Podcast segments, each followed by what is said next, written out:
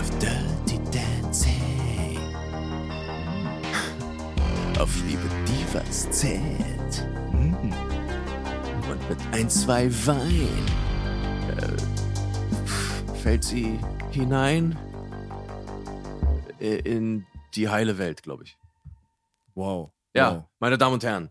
Jay Khan, das Genie der deutschen Musikszene, Krass. hat uns inspiriert. Und äh, wir werden es nicht mehr los. Sie steht auf Dirty Dancing. Meine Damen und Herren. Vor fünf Jahren ist dieser Song rausgekommen. Er ist immer noch keine Sensation. Aber es geht um Dirty Dancing.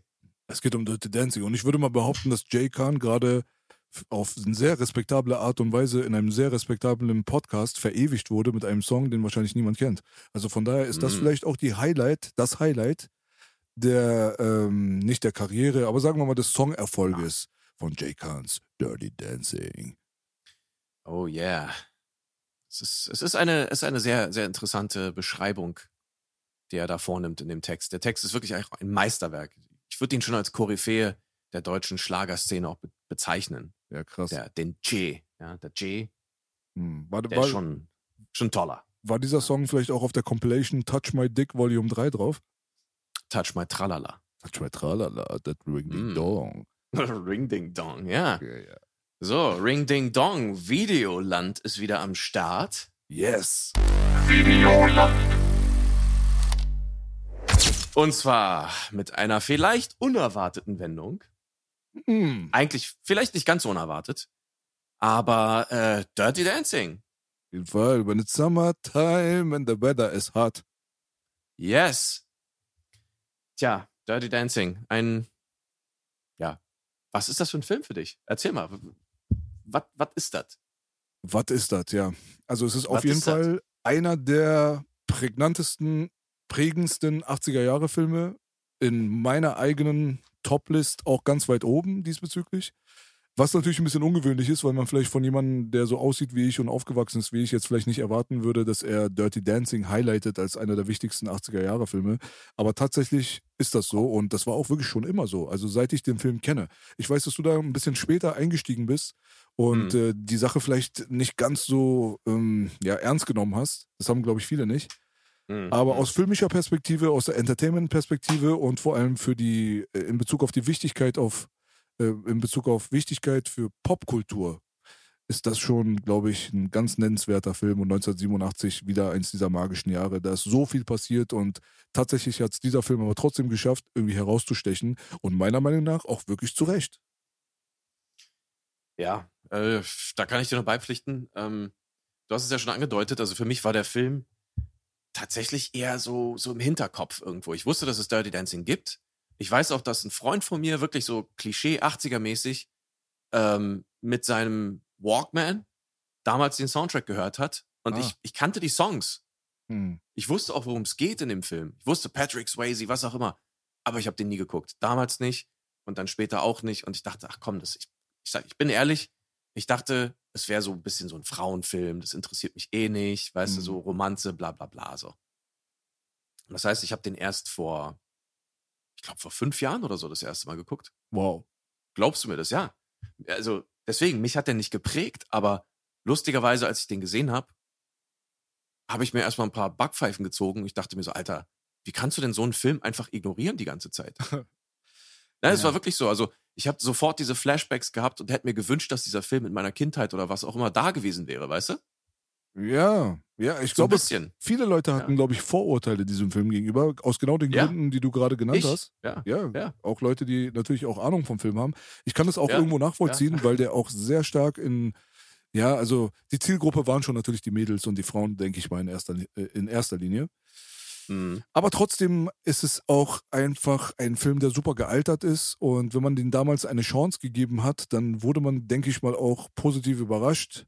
Und das war bei mir nicht nur ähm, ein Zufall, sondern es war halt einfach das. Das habe ich, glaube ich, bei irgendeinem Videoland-Podcast früher auch schon mal erzählt, ja, wo wir ganz kurz, vielleicht bei Point Break, ich weiß es nicht. Ich mache es mal Mhm. einfach mal nochmal. Bei mir war die Komponente natürlich auch nochmal etwas besonders, äh, also warum dieser Film äh, mit mir resoniert hat, hatte auch nochmal private Gründe, weil ich bin aus dem Iran halt raus und war getrennt von meiner Mutter und als äh, Mhm. fünf-, sechsjähriger, weißt du, ist das äh, natürlich ein bisschen eine andere Situation so. Und äh, es hat sieben Monate gedauert, bis sie dann quasi auf ihrem Fluchtweg dann nach Deutschland gekommen ist. Und Mhm. zu der Zeit, in diesem Alter, vermisst man natürlich dann seine Mutter. Vorher war ich von meinem Vater getrennt, da war der hier alleine. Und dann hat sich das Spiel so, so quasi umgedreht. Und diese Baby, also diese Mhm. Figur Baby in diesem Film, ja, die hat mich optisch gesehen halt an meine Mutter erinnert, weil sie halt ähnlich aussah zu der damaligen Mhm, Zeit. Und so habe ich das dann aus dem Augenwinkel gesehen, irgendwo als Sechsjähriger und das hatte mich gecatcht persönlich. Aber dann habe ich mir den Film angeguckt und der Film hat mich auch wirklich unterhalten und ich fand halt Patrick Swayze auch einfach cool. Ja, das ist halt so die Sache. Also ich, ich glaube, du hast recht. Letzten Endes so ein bisschen auf die Frauen hat man schon eher geschielt. Ähm, aber dadurch, dass du so einen Patrick Swayze drin hat, äh, drin hast, der, wie soll ich sagen, also wahrscheinlich wollte irgendwie jeder mit dem irgendwie ein Bier saufen gehen, so nach dem Motto, weißt du, selbst jeder Kerl. Es war halt so ein Magnet für beide Seiten, glaube ich. Weil Patrick Swayze natürlich auch sexy Boy, aber eben auch als Typ sehr beliebt bei Männern, würde ich sagen, die jetzt nicht unbedingt, äh, sage ich mal, auf andere Weise auf ihn standen, sondern einfach nur, weil er, ja, Hm. ein cooler Typ war. Patrick hatte die Aura, definitiv. Ja. Er hat auch was Maskulines, was halt diesen femininen Touch dieses Filmes ja auch irgendwo so ein bisschen ausgeglichen hat. So, Ja, aber gleichzeitig eben auch die fucking Moves, ja, ja, ja. ja, muss man sagen, weil ja, männlich und alles das, aber ich meine, wenn er sich bewegt hat, war schon gut.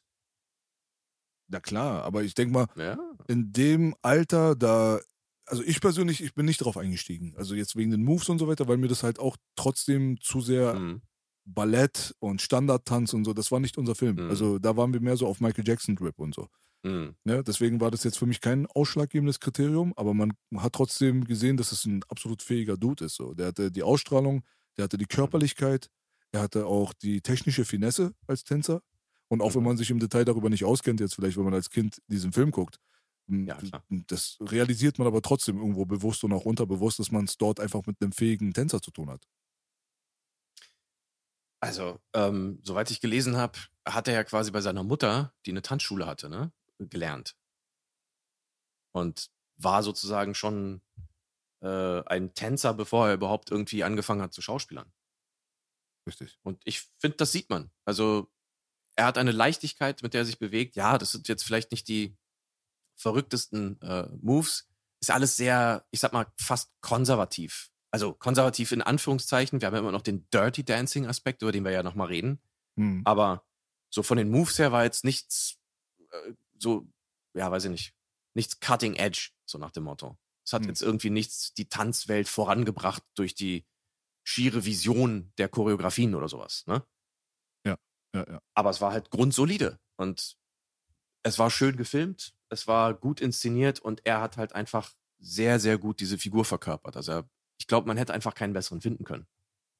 Davon Also- bin ich überzeugt. Also ich glaube wirklich, dass das die absolute beste Wahl war, die überhaupt möglich war. Der Mhm. hat ja auch mit Profitänzern zusammen gewirkt in diesem Film, muss man sagen. Also sagen wir mal die Original Dirty Dancers, wie sie genannt werden, die Leute, die man Mhm. halt dort halt die ganze Zeit sieht, wenn man die Anfangssequenzen mit der Wassermelone, die berühmte Szene und so weiter hat Mhm. und äh, dort konfrontiert wird mit diesen ganzen Tänzern, die immer wieder auftauchen werden, natürlich dann auch in diesem fulminanten Finale am Ende, dann haben wir es mit Pros zu tun. Und Patrick hat dort mithalten können, weil er selber ein Pro war. Und du hast recht, er kam auf jeden Fall Ja. aus dem Tanzhintergrund von seiner Mama. Ähm, aber ich glaube, der war halt auch einfach, ja, irgendwie am richtigen Ort zur richtigen Zeit. Wen hätte man denn noch nehmen können? Ich glaube, mir fällt wirklich niemand ein aus dem Hollywood von 1987, der diesen speziellen Charakter besser spielen hätte können. Ja, es ist schwer zu sagen. Ähm, aber ich glaube auch nicht, weil letzten Endes Patrick Swayze war schon bekannt. Er hatte einen gewissen Status und ähm, ja, aber es ist immer ein bisschen schwierig im Nachhinein. Man hat diese perfekt verkörperte Figur und danach kann man sich natürlich niemand anderen mehr vorstellen. Ähm, hätte es jetzt tatsächlich Val Kilmer gespielt, wer weiß. Und Val Kilmer war ja sozusagen der Erste, dem die Rolle angeboten wurde. Ach, guck mal. Ja, und der hat sie aber abgelehnt. Und ähm, ich sag mal zum Glück vielleicht, aber wer weiß, vielleicht hätte Val Kilmer das auch gut gemacht. Und ich glaube, Val Kilmer war nämlich auch ein relativ guter Tänzer, Ah, okay. soweit ich weiß. okay. Ja, ja. Insofern, ähm, wer weiß, was geworden wäre, aber es ist nun mal so, wie es ist. Patrick Swayze ist natürlich der absolute Killer in diesem Film. Äh, egal, wer es sonst noch vielleicht gut hätte machen können, er hat es auf jeden Fall gekillt. Er hat auf jeden Fall perfekt diese Rolle von Johnny Castle äh, gefüllt. Ja, ja, auf jeden Fall. Es war natürlich ein Zusammenspiel von vielen Faktoren. Da haben viele Leute einen guten Job gemacht. Mhm. Ja, die gute Jennifer Grey, für mich persönlich die schwächste Schauspielerin in den oberen Bereichen in Bezug auf das Casting. Mhm. Aber trotzdem auch jemand, der irgendwie Sinn gemacht hat. Sie hat halt diese, dieses Unschuldige gut rübergebracht, was man mhm. dafür auch gebraucht hat. Und hatte aber auch dann eine Vergangenheit, die gar nicht mal so unschuldig war, weil dieses ganze Tanzen und so weiter, das hat man ja gesehen. Sie ist ja auch eine gute, stabile Tänzerin, wahrscheinlich nicht im Profiniveau, aber trotzdem gut genug, um mhm. diese, äh, diese Rolle halt auch äh, zu verkörpern. Mhm. Sie hat aber irgendwie ihre ganze Jugend lang im Studio 54 rumgehangen und äh, hat dort halt mhm. die ganze Zeit getanzt. Aber das ist ja, wie man weiß, war das jetzt nicht der sauberste Laden. Da ging es natürlich auch extrem zur Sache. Ne? I'm Rick James, Bitch. So, mhm. in diesem Bereich. Und da kann man aus, kann man so ein bisschen aus zwei unterschiedlichen Welten, weil Patrick an und für sich war ja so dieser Workaholic. Der war ja immer bestrebt, die bestmögliche Leistung zu liefern, immer ans Limit zu gehen, ob er sich jetzt den Rücken reißt, ob er sich den Bauch reißt, ob er sein Knie verletzt oder wie auch immer, was ja alles wirklich auch mhm. passiert ist während der Dreharbeiten von Dirty Dancing. Der Mann hat einfach eiskalt durchgehasselt und war der Pro aller Pros so. Und da merkt man, dass diese Mentalität natürlich dann von einer, sag ich mal, Sozialisierung oder einer Art von Erziehung kommen muss, die mhm. irgendwo nach ganz starke Form von Disziplin hat prägen müssen in seiner Kindheit. Und das ist dieser Background als Tänzer, sein Familienbackground. Gehe ich mal auch von aus, ja. Ähm, aber du hast es ja gerade schon gesagt, also eine, eine Arbeits, äh, ein Arbeitsethos sozusagen, da kann man sich eine Scheibe von abschneiden. Ähm, ich weiß noch ein paar Geschichten, dass er da irgendwie mit seinem Knie eben zu tun hatte und dann musste er ja mal ein paar Mal irgendwie auch von der Bühne springen, äh, genau. auch in der Endszene und so weiter. Glaub, nee, doch, das war eine Endszene, na klar. Richtig. Ähm, und dass das alles irgendwie immer so ein bisschen unbefriedigend war und er aber schon längst irgendwie Schmerzen im Knie hat und sonst was. Und dann irgendwie meinte er so, okay, ich habe noch einen in mir, so nach dem Motto. Und dann hat er irgendwie den finalen Sprung gemacht. Das war dann anscheinend der, der Take so.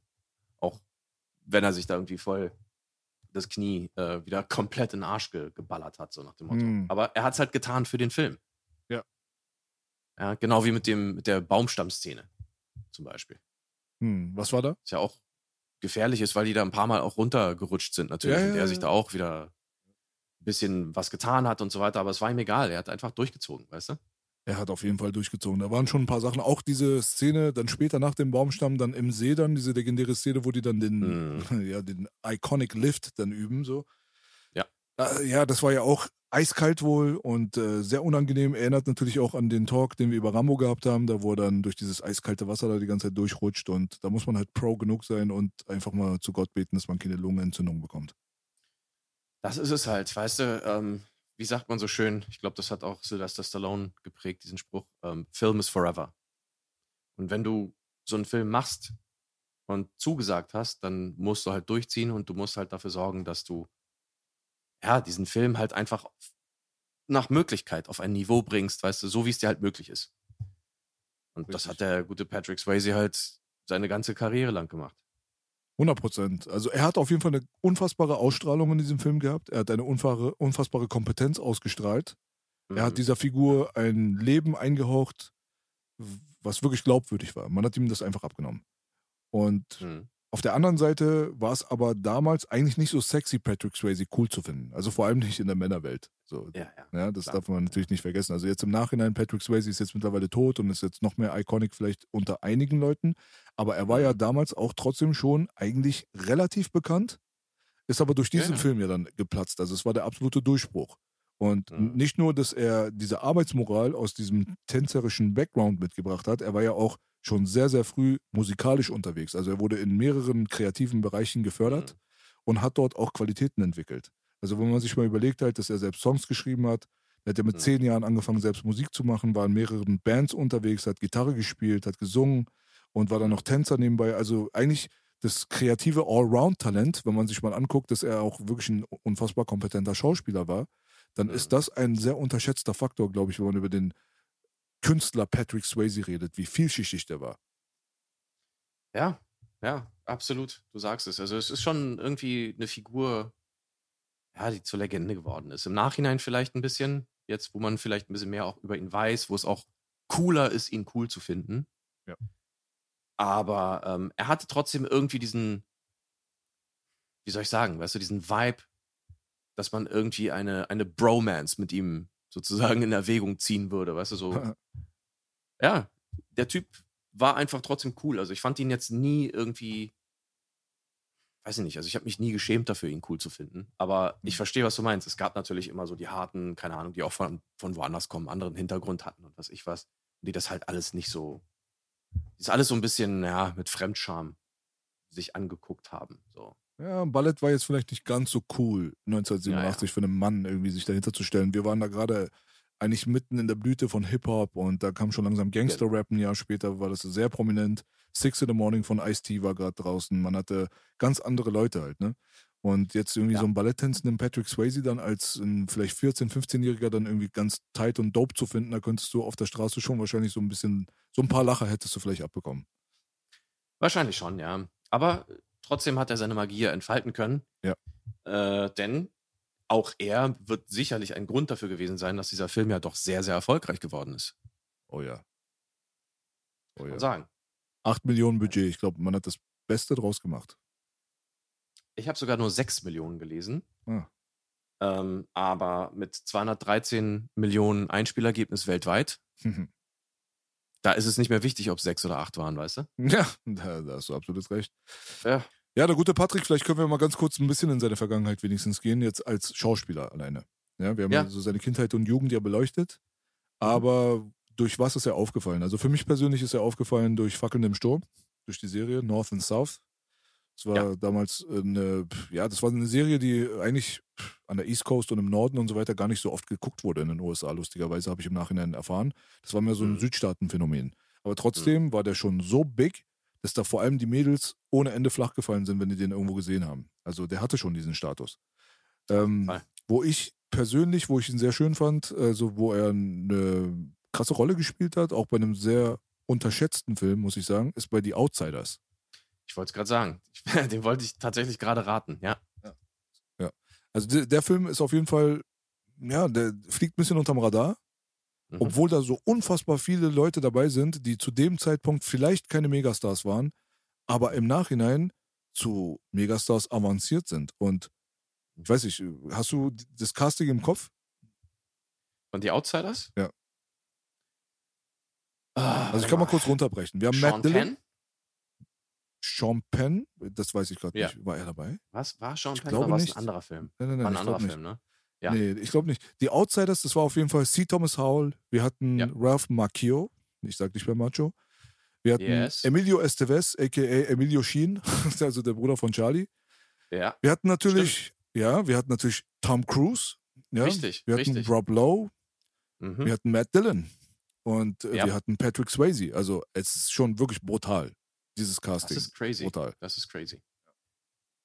Darf natürlich nicht vergessen, das ist auch ein Film von Francis Ford Coppola gewesen. Mhm. Oder ist einer von ihm. Ähm, natürlich hoch einflussreicher äh, Regisseur, quasi einer der Hauptvertreter des, des, der New Hollywood-Bewegung, die dann halt einfach auch diese, diese bahnbrechenden neuen Filme gemacht haben, damals in den frühen 80ern und auch Mhm. späten 70ern schon. Und das war halt so ein, so ein Teil davon, ne? Ja. Aber das ist schon ziemlich krass. Also, dieses Aufgebot, ja, da hast du natürlich recht. Knaller. Und wenn man sich das mal so anschaut, in dem Film selber ist Patrick Swayze auch zum Beispiel, das ist der Alpha-Male der ganzen Gruppe so. Also es geht da um eigentlich den Konflikt zwischen den Greasers und den Poppers, also so dieser Klassenkampf, der damals in den 50ern und 60er Jahren irgendwie prominenterweise stattgefunden hat, da wo die etwas reicheren Kinder und dann die etwas verarmteren Gegenden und so weiter dann mit Mhm. gewissen Looks und Lifestyles und so weiter geclasht sind quasi. Es war so ein kultureller Clash. Mhm. Und den hat dieser Film dann äh, wirklich super eingefangen. Es geht da vor allem um eine Szene, wo halt eine krasse Gewalttat stattfindet und jemand durch eine Messerstecherei dann das Leben verliert. Mhm, genau. Und so äh, sind dann ein paar Jungs dann auf der Flucht quasi. Und der Kopf dieser Bande ist dann auch tatsächlich dann Patrick Swayze gewesen. Der war schon derjenige, der damals so dieses männliche Bild eingenommen hat. Er war derjenige, der die Sachen in die Hand genommen hat, der Sachen geregelt hat, der dann auch zugeschlagen hat und so weiter. Und wenn es dann um Gangfights und so weiter ging, dann war Patrick Swayze an der vordersten Front und so. Er hat auf jeden Fall dieses Alpha-Male-Ding da völlig repräsentiert. Deswegen ist es auch vielleicht ein bisschen anders dann, wenn man den Film Dirty Dancing sieht, wo er eine etwas femininere Position einnimmt, alleine durch das Balletttanzen tanzen und so weiter, wo man aber trotzdem einen maskulinen Kern hat, einfach durch die Ausstrahlung und so weiter. Und er ist ja dann auch kernig. Es gibt ja da auch mal eine Schlägerei und dann langt er auch mal zu und dann merkt man auch, er kann ja auch giftig sein und so weiter. Deswegen finde ich auch, dass das auch ein wichtiger Aspekt war dafür, dass Patrick Swayze eigentlich ja die perfekte Besetzung da für Johnny Castle war. Ja, genau. Du hast halt diese, diese, ja, wie du schon gesagt hast, äh, Alpha-Mail-mäßige Anmutung, die aber dann sozusagen durch den Tanz und auch durch seine, naja, können wir ja darauf eingehen, durch seine Position als so ein kleines bisschen der, der Bow, der Schönling der ganzen Ferienanlage äh, halt aufgeweicht wird. Ja. Also im Prinzip zugänglich für alle, weil er nämlich auch sehr viele Aspekte in sich dann vereint hat als, ähm, als Charakter. Ähm, ich habe ja auch gerade gesehen, also nach, äh, sorry, vor The Outsiders hat er tatsächlich in dem Musikvideo äh, von Toto zu dem Song Rosanna als, als Tänzer mitgespielt. Crazy. Ja. Das Video kenne ich gar nicht. Muss ich mir mal geben. Ja, also ich habe es auch nicht im Kopf, ehrlich gesagt. Ähm, ich weiß auch nicht, er, er, hat da keinen Credit, anscheinend. Hm. Ähm, ob man ihn da jetzt wirklich prominent sieht oder nicht. Ähm, er war aber auf jeden Fall davor nicht so richtig bekannt. Also auch die Outsiders könnte man vielleicht sagen, ist so vielleicht auch so seine erste doch prominente Rolle. Mhm. Und dann ging es ja weiter. Ne? Also, klar. Ja, dann ging es. Ja. Ja, und also Fackeln im Sturm, North South. Genau. genau, richtig. Das war die so Serie, die ihn dann endgültig richtig bekannt gemacht hat. Äh, aber ja, dann kamen dann halt auch langsam irgendwie die Filme langsam. Das heißt, langsam die Filme, Youngblood, dann gab es noch zwei TV-Geschichten und dann kam auch direkt Dirty Dancing schon. Ja. Also. Ja, ja, ja. Der absolute Durchbruch dann für Patrick, auch verdientermaßen. Yes. So ist es. Ja, der gute Mann, also man könnte wirklich ganz viele Lobeshymnen auf ihn singen, in jederlei ja. Hinsicht, das tun wir auch.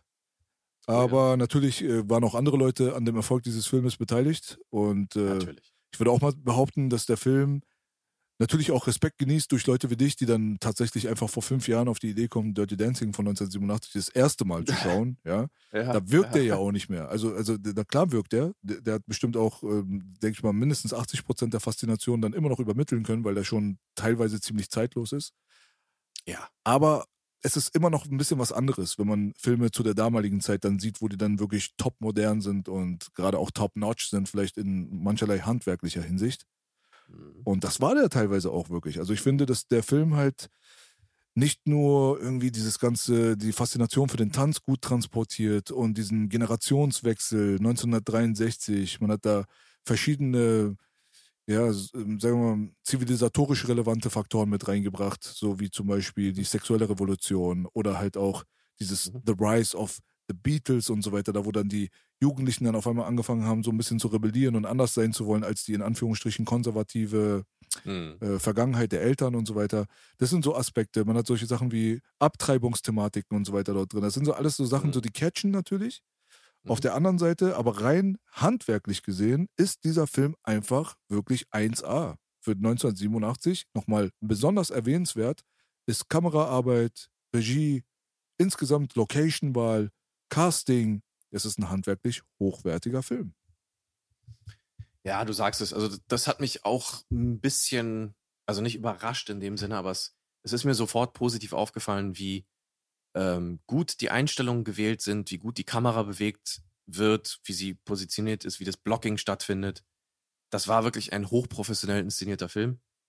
Ähm, ja, im Vergleich zu heute, wo im Prinzip jede Szene aus jeder Perspektive komplett durchgespielt wird, um dann einfach im, im Schnitt irgendwie was zusammenballern zu können. Äh, als Negativbeispiel möchte ich jetzt gerne mal den aktuellen zehnten Teil der Fast and Furious Serie äh, anführen, der einfach eine wilde Schnittorgie ist, selbst in den ruhigen Szenen. Ist einfach unerträglich.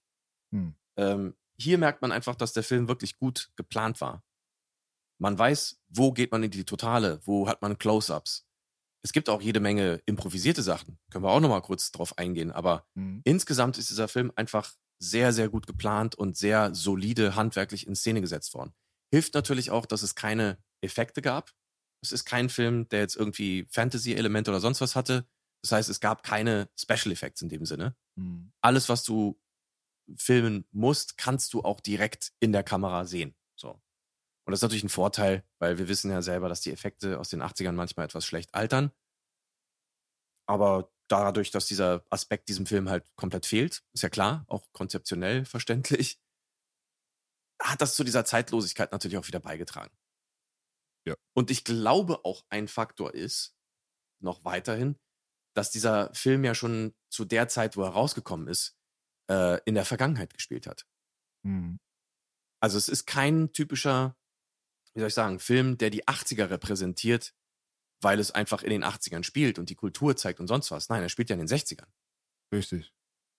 Ne? Und das verleiht ihm auch nochmal so ein bisschen was Klassisches, was Zeitloses. Ähm, ja. Ja. Einfach supi. Ja, definitiv. Also, das ist auch erwähnenswert, dass dieser Film zwar in den 60er Jahren spielt, aber trotzdem mit 80er Jahre Musik untermalt wurde. Zum, zum Teil, Zum genau. Teil, Mhm. richtig. Also natürlich gab es auch einige Sachen aus der Ära und äh, einige Sachen Ja. wurden dann auch speziell für diesen Film komponiert. Jetzt, wo wir schon gerade Mhm. beim Thema sind, dann können wir auch vielleicht den musikalischen Teil jetzt mal ein bisschen vorziehen, was wir eigentlich sonst mm, eher so Richtung Ende des Podcasts immer machen, aber ey, was soll's. Also hier ist es ja wichtig. Also spielt Ja. ja, wirklich eine große Rolle. Absolut, ja, das, ey, das ist super wichtig. Dieser Soundtrack hat eine ganze Generation geprägt. Mal Ja. abgesehen davon, vor allem die Mädels sind da völlig drauf hängen geblieben. Mhm. Und ähm, interessanterweise, das ist auch eine Sache, die mir dann nicht beim ersten Mal aufgefallen ist natürlich, sondern dann später hat man sich seine Gedanken gemacht. Die 80er Jahre Untermalung teilweise, ja. Also wenn man dann irgendwie Songs aus den 60s hat und die tanzen dazu und das ist dann alles auch authentisch, aber dann hat man tatsächlich auch Szenen, wo dann auf einmal der Plattenspieler angemacht wird und dann läuft da Eric Carmen. So, weißt du? Genau. Dann läuft dann auf einmal Hungry. Eyes. Ja. Yes. Was natürlich irgendwo sinngemäß überhaupt gar keinen Sinn macht. Und vor allem, wenn man sich die Endsequenz äh, reinzieht, dann läuft dann auch The Time of My Life, auch ein Film aus den, äh, ein Film, ein Song aus den 80ern. Und dazu wird dann tatsächlich sogar dann im Finale performt. So. Also es geht Ja. eigentlich nicht. Also so, äh, irgendjemand hätte ja eine Zeitmaschine haben müssen, hätte den Song von 1986 dann nach 1963 transportieren müssen, um diese finale Szene dann wirklich dann so dann auch ähm, realistisch rüberbringen zu können. Und das, das, sind, das ist halt absoluter Unsinn. Das muss man einfach dazu sagen. Es ist so, was Mhm. Timeline und Logik angeht, es ist absoluter Unsinn, dass da mitten in, in den 60er Jahren auf einmal 80er Jahre Songs laufen. Aber es hat halt einfach keinen gestört.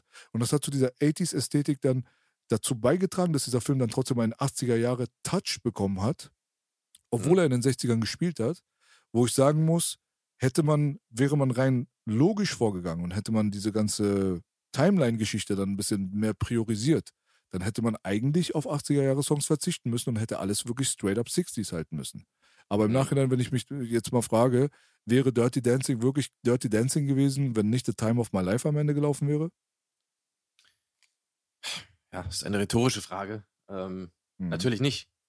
Nein. Also, das ist halt so das Interessante. Ähm, ich meine, das ist jetzt nicht das erste Mal, dass sowas passiert ist, aber normalerweise äh, geht man ja schon davon aus, wie du gesagt hast, dass man quasi Musik nimmt, die auch eben aus der Ära ist. Äh, wobei wir da schon irgendwie auch einen Fehler haben, ähm, weil wir einen Otis Redding Song haben, der eigentlich Jahre später erst rausgekommen ist. Aber das ist zumindest noch grob aus der Ära. Mhm. Ähm, aber das mit Hungry Eyes und natürlich auch Time of My Life am Schluss, das ist halt komplett offensichtlich so. Der Sound ist anders, alles ist anders. Ähm, es ist natürlich eine interessante, fast schon Marketingstrategie, weil man damit natürlich immer auch die aktuelle Jugend vielleicht erreicht. Yep. Äh, man sitzt im Kino und man hört halt den aktuellen Sound, das macht's halt auch wieder irgendwie cool Mhm. so gesehen. Ähm, gleichzeitig spielt man natürlich damit, dass man eigentlich so ein bisschen aus dem Film rausgeholt wird, weil es ist ja ganz offensichtlich, wie du schon gesagt hast, also bei, bei Hungry Eyes war das vielleicht noch so ein bisschen versteckter, weil sie nicht wirklich direkt in dem Rhythmus sozusagen getanzt haben, sondern einfach nur irgendwie eine Szene da passiert ist. Ähm, aber bei Time of My Life am Schluss ist es ganz klar. Mhm. So, sie bedienen ganz eindeutig diese Musik. Das ist die Musik, zu der sie tanzen. So. Und ja, das ist ein Bruch, der sehr unauffällig daherkommt. Also unauffällig in dem Sinne, dass es dich einfach nicht, nicht rausholt.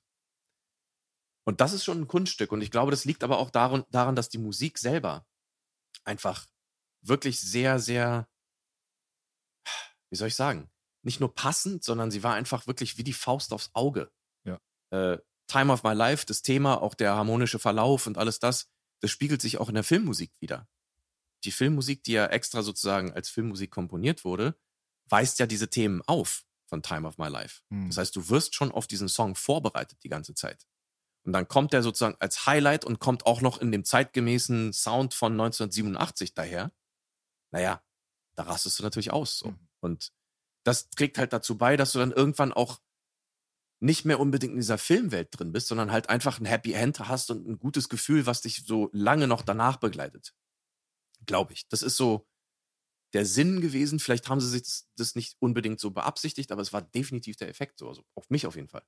Mit Sicherheit. Also wirklich, äh, dem kann man wirklich nichts mehr hinzufügen. Das war, ja, blendend, ana blendend analysiert. Faszinierend, mein Freund. Also Ah. wirklich. Also das Ah, muss man schon sagen, aber äh, genau das ist es, was es bei mir halt ausgewirkt hat. Also es ist eins der besten und ähm, ja, vielleicht sogar das beste Feel-Good-Ende der 80er Jahre vielleicht sogar. Also ich kenne da so ein Ja. paar Filme, die haben diesen Effekt gehabt. Wir hatten Mhm. einen davon zum Beispiel, der ist äh, total aus einem anderen Genre. Das wäre dann zum Beispiel No Retreat, No Surrender. Ja, in dem Mhm. Augenblick, wo dann oh, die versammelte Mannschaft dann den Helden dann quasi auf den Armen trägt und die coole Mucke Mhm. läuft im Hintergrund und so weiter, dann stehst du auf und hast einfach so, du bist energetisch geladen, du hast gute Laune, du gehst so aus dem Kino raus oder du stehst von deiner Couch aus und so weiter und denkst dir, geil, so, weißt du? Ja. Und dieses Feel-Good-Ende, das, es gibt, glaube ich, nichts, was das toppen kann, was Dirty Dancing dort in diesem Augenblick erreicht hat. Und du hast absolut recht, dieser Aufbau zu diesem Augenblick, wo die beiden dann Arm in Arm dann zusammenstehen, ja, und sich gegenseitig angucken. Und Patty singt da noch so ein bisschen was mit und dann gibt es da so ein verliebtes Lächeln nochmal von der Gegenseite. Und die ganze Crowd geht mit. Und sogar die Omas fangen an, dann miteinander zu Mhm. tanzen. Und sogar die Leute, die verfeindet waren oder vielleicht irgendwie so ein Problemchen gehabt haben, wie der Vater und so weiter. Alle sind fucking happy einfach. Es ist einfach eine big fucking family so. Und alle sind glücklich. Das musst du mal erstmal hinbekommen, dass das auch mal nicht erstens mal cheesy ist, dass es nicht irgendwie unrealistisch oder halt auch irgendwie so, dass du denkst, du wirst aus dem Film rausgezogen, weil es einfach, ja, weil es halt irgendwie keinen Sinn macht. Alles hat Sinn gemacht, alles war gut. Deswegen würde ich sagen, wirklich das Feel-Good-Ende auf Platz 1 meiner Feel-Good-Ende-Liste der 80s, da ist Dirty Dancing drauf. Ja, und du hast es gerade schon gesagt, das magische Wort cheesy, das findet man in diesem Film eigentlich fast gar nicht. Und das war auch die große, große Überraschung, die mich so getroffen hat. So, ich hatte was das Cheese-Fest schlechthin erwartet, wirklich. Ich dachte so, es wird jetzt der schlimmste, oh, Mm. Fremdscham-Film. Okay, der ist vielleicht gut gemacht und die Songs sind cool, aber sowas, weißt du? Ja. Und dann stellt sich raus, dass dieser Film wirklich auch gut geschrieben ist, aufgebaut, die Charaktere, sie brauchen etwas, sie wollen etwas und sie kriegen es am Ende. Und Ja. das ist so, ja, okay, was soll ich jetzt sagen, weißt du? Ich habe mir das angeguckt und dachte mir, wie perfekt kann ein Film eigentlich enden? So. Hm. Auch von, der, von den Einstellungen her. Er guckt sie an, nickt ihr zu, sie nickt zurück, dann kommt sie runter von der Seite mit dieser geilen Kamerafahrt, einfach, weißt du, dieser Tracking-Shot direkt von der Seite und sie springt hoch und der Lift funktioniert. Und du denkst dir, ja, okay. Das ist, das ist für mich genauso befriedigend wie irgendwie, weiß ich nicht, Alter, bei äh, Karate-Tiger, weißt du, dann der Final K.O. so nach dem Motto. Richtig. Richtig. Das ist einfach, weißt du, das muss nicht Fight sein oder irgendwas krass so cool wahrgenommenes. Tanzen ist auch cool, Mann. Und was da passiert? Alter, ein Payoff vom Feinsten. Ja, Mann. Ja, Mann. Nochmal zusammenfassend, also ich bin wirklich der Meinung, es ist die Definition eines Feel-Good-Endes. Es ist eines der besten Filmfinale ever. Es ist Yes. der perfekte Soundtrack im Finale. Und man kann es eigentlich nicht besser machen. Man kann sich besser machen. Ich hab, ich bin, weißt du, gefühlkaltes Arschloch, gefühlskaltes Arschloch, aber äh, nein, natürlich nicht. Aber doch schon. Doch schon. Äh, ich habe Gänsehaut gekriegt. Ah, guck mal. Bei dem Film habe ich Gänsehaut gekriegt. Das ist so. Mehrere Male im Verlauf des Films dachte ich, okay, Alter, ja, was sollst du da noch verbessern? Was, was geht besser? Cool. Okay, krass. Du hast die Charaktere. Ich mag sie alle. Ja, ja. Fast alle. Ja, sogar diesen Vater, der konservativ ist, ja, aber er, der ja trotzdem ein Herz hat und der eigentlich, wo du weißt, er will doch nur das Beste für seine Tochter und alles Mögliche und er ist auch bereit, irgendwie Einsatz zu bringen und weißt du, irgendwie die Leute da zu behandeln, auch diese Abtreibungsfolgen und so weiter. Können wir ja gleich mal drüber reden. Klar. Aber das sind alles Figuren, die du verstehen kannst, weißt du, die Menschen sind irgendwie. Ja, Bis auf vielleicht der eine, der irgendwie alle schwängert da. ja, Mann. Der Robbie, der gute Robbie. Der gute Robbie, der alle irgendwie Ja, die Pusteblume. Es ist auch so Ähm, manchmal überraschend einfach, wie sich dann so ein Charakter wie Robbie einfach so völlig random und innerhalb von zehn Sekunden exposed, ohne dass er großartig vorgearbeitet wurde. Ne? Also er Ja. kriegt da am Ende einfach irgendwie, wohl der Vater den ganzen Film lang denkt, dass eigentlich Patrick Swayze das Arschloch ist, was die Ja. arme kleine Tänzerin geschwängert hat, die dann auch nochmal Mhm. durch dieses Martyrium durch musste und fast gestorben ist und so weiter. Und Mhm. bis zum Schluss vorverurteilt dieser konservative Vater eigentlich den Hauptdarsteller, wahrscheinlich aufgrund seiner Optik oder wie auch immer. So. Und der gute Robbie aber, ja, der ist ja immer adrett, äh, angezogen und macht da seinen Kellnerjob und so weiter, kommt halt so ein bisschen seriöser rüber und das passt dann dem Mhm. konservativen Vater natürlich dann. Und zum Schluss, während er, während der letzten, also finalen Sequenz, dann kommt der Vater und will ihm dann eigentlich für sein Studium ein ähm, Kuvert zustecken mit ein bisschen Mhm. Geld, um ihn zu supporten, mehr oder weniger. Und kriegt dann einfach aus seinem eigenen Mund gesagt, dass er eigentlich die ganze Zeit der Übeltäter war. Ja, So. voll Idiot, weißt du? Ja. Aber ist cool, Ja. weil normalerweise brauchen Filme eigentlich normalerweise so Aufbau, weißt du so? Man teast jetzt erstmal an, dass dort der und der exposed wird und dass es doch nicht alles so war. Nein, es war einfach. Zack, fertig. Kann man natürlich positiv sehen, kann man jetzt auch ein kleines bisschen als Cop-Out vielleicht betrachten, aber ey, also dieser Film ist bei mir so positiv gerankt. Äh, ich ich interpretiere es jetzt auch mal positiv. Ja, ja. Es kam auf mich auf jeden Fall erfrischend drüber, weil es einfach so eine kleine Überraschungskomponente gehabt hat auch. Man hätte es in dem Augenblick nicht Ja. erwartet, so dass es so schnell geht. Und der Typ war ja auch ein relativ simpler Typ, weißt du? Also, der hat dann einfach gequatscht und dachte, okay, das, er wusste halt einfach nicht, was der Vater weiß. Er weiß, wusste nicht, was die anderen wissen. Ja, und dann hat er sich verraten. Und dann war klar für den Vater, okay, Johnny Castle ist doch nicht so der Bastard. Richtig. Johnny Castle ist dann am Ende ja als der Partypooper reingekommen schon. Er wollte schon so mit der Intention Ah. reinkommen, um die Party so richtig zu ne, pupen halt. Hm. Und äh, ja, da war er halt giftig und zickig und äh, d- mir, mir nimmt niemand den letzten Tanz weg und so. Ne? Mhm. Das ist der letzte Tanz der Saison und den habe ich schon immer getanzt und so. Aber kurz Genau. vorher war Patty eigentlich eine kleine Pussy, muss man dazu sagen. Also so, während es jetzt eigentlich darum, also äh, sagen wir mal so, Patty hatte verschiedene Facetten, ja. ja. Patty hatte verschiedene Facetten. Er hatte eine relativ überraschende Facette, dass er eigentlich so ein, ja, so ein Beziehungspussy eigentlich war. Weil wo er dann auf der Veranda stand und so und dann Baby dann Jennifer Grey angeschaut hat und gesagt hat, so dass er enttäuscht ist, weil ihm klar geworden ist, dass sie wahrscheinlich nie ihrem Vater erzählen wird, dass er ihr Freund ist und so weiter. Und Hm. eigentlich möchte er doch akzeptiert werden. Eigentlich möchte er ihre Liebe. Er rennt ja ihr dann eigentlich hinterher. Als 25-jähriger gestandener Mann, so einer kleinen 17-Jährigen, die er gerade erst entjungfert hat und so weiter, da ist er dann so überemotional auf einmal und ist dann auch so, so ein bisschen angezickt und angegiftet und so weiter. Das war so die eine Sache, so, wo ich mir immer so ein bisschen so, ja, da, da musste ich mir das Gecringe dann doch schon so ein bisschen verkneifen. Also wenn ich irgendwas Mhm. so ein bisschen charakterlich komisch fand an dieser Rolle, dann wäre das diese Facette gewesen. Mhm. Auf der anderen Seite war Patty aber auch so ein richtiger Hurenbock, muss man dazu sagen. Ne? Also der hat ja auch nichts anbrennen lassen. Ne? Von etwas älteren, betuchten Damen bis zu der 17-Jährigen, bis zu dem und dem und dem. Patty hat eigentlich überall sein Ding reingehalten, wo er nur konnte. Ja, also ich, ich werde jetzt mal ein bisschen das, das Komplementärlicht auf diese Sache werfen. Mal gucken. Ich würde sagen, ähm, also ich stimme dir komplett zu. Die Figuren insgesamt haben ja mehrere Facetten an sich. Baby auch und auch natürlich äh, Johnny. Äh, was sehr interessant ist, ist halt die Tatsache, dass Johnny sich anscheinend tatsächlich wirklich in Baby verliebt. Was er vielleicht erstmal gar nicht so äh, wahrhaben will oder sonst was. Er ist ja auch der coole Typ so, er muss sich auch schützen. Aber das ist halt das Ding. Er steckt halt hinter so einer Mauer. Weil er hat eine Vergangenheit, ich glaube, er sagt ja auch, dass er im Knast war, ne? Und er will halt einfach nicht wieder irgendwie diesen Job verlieren. Er ist endlich irgendwo angekommen, wo er regulär Geld verdient und eigentlich ganz gut situiert ist. Und er will diesen Job nicht riskieren.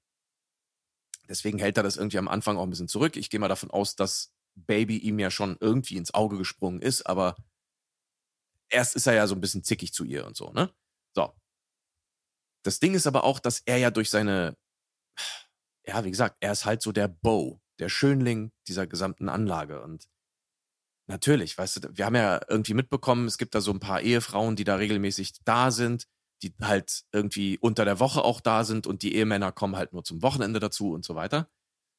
Und die das halt ausnutzen und ihn so ein kleines bisschen belagern. So. Er lässt Behuren. es nicht. Sie behuren ihn.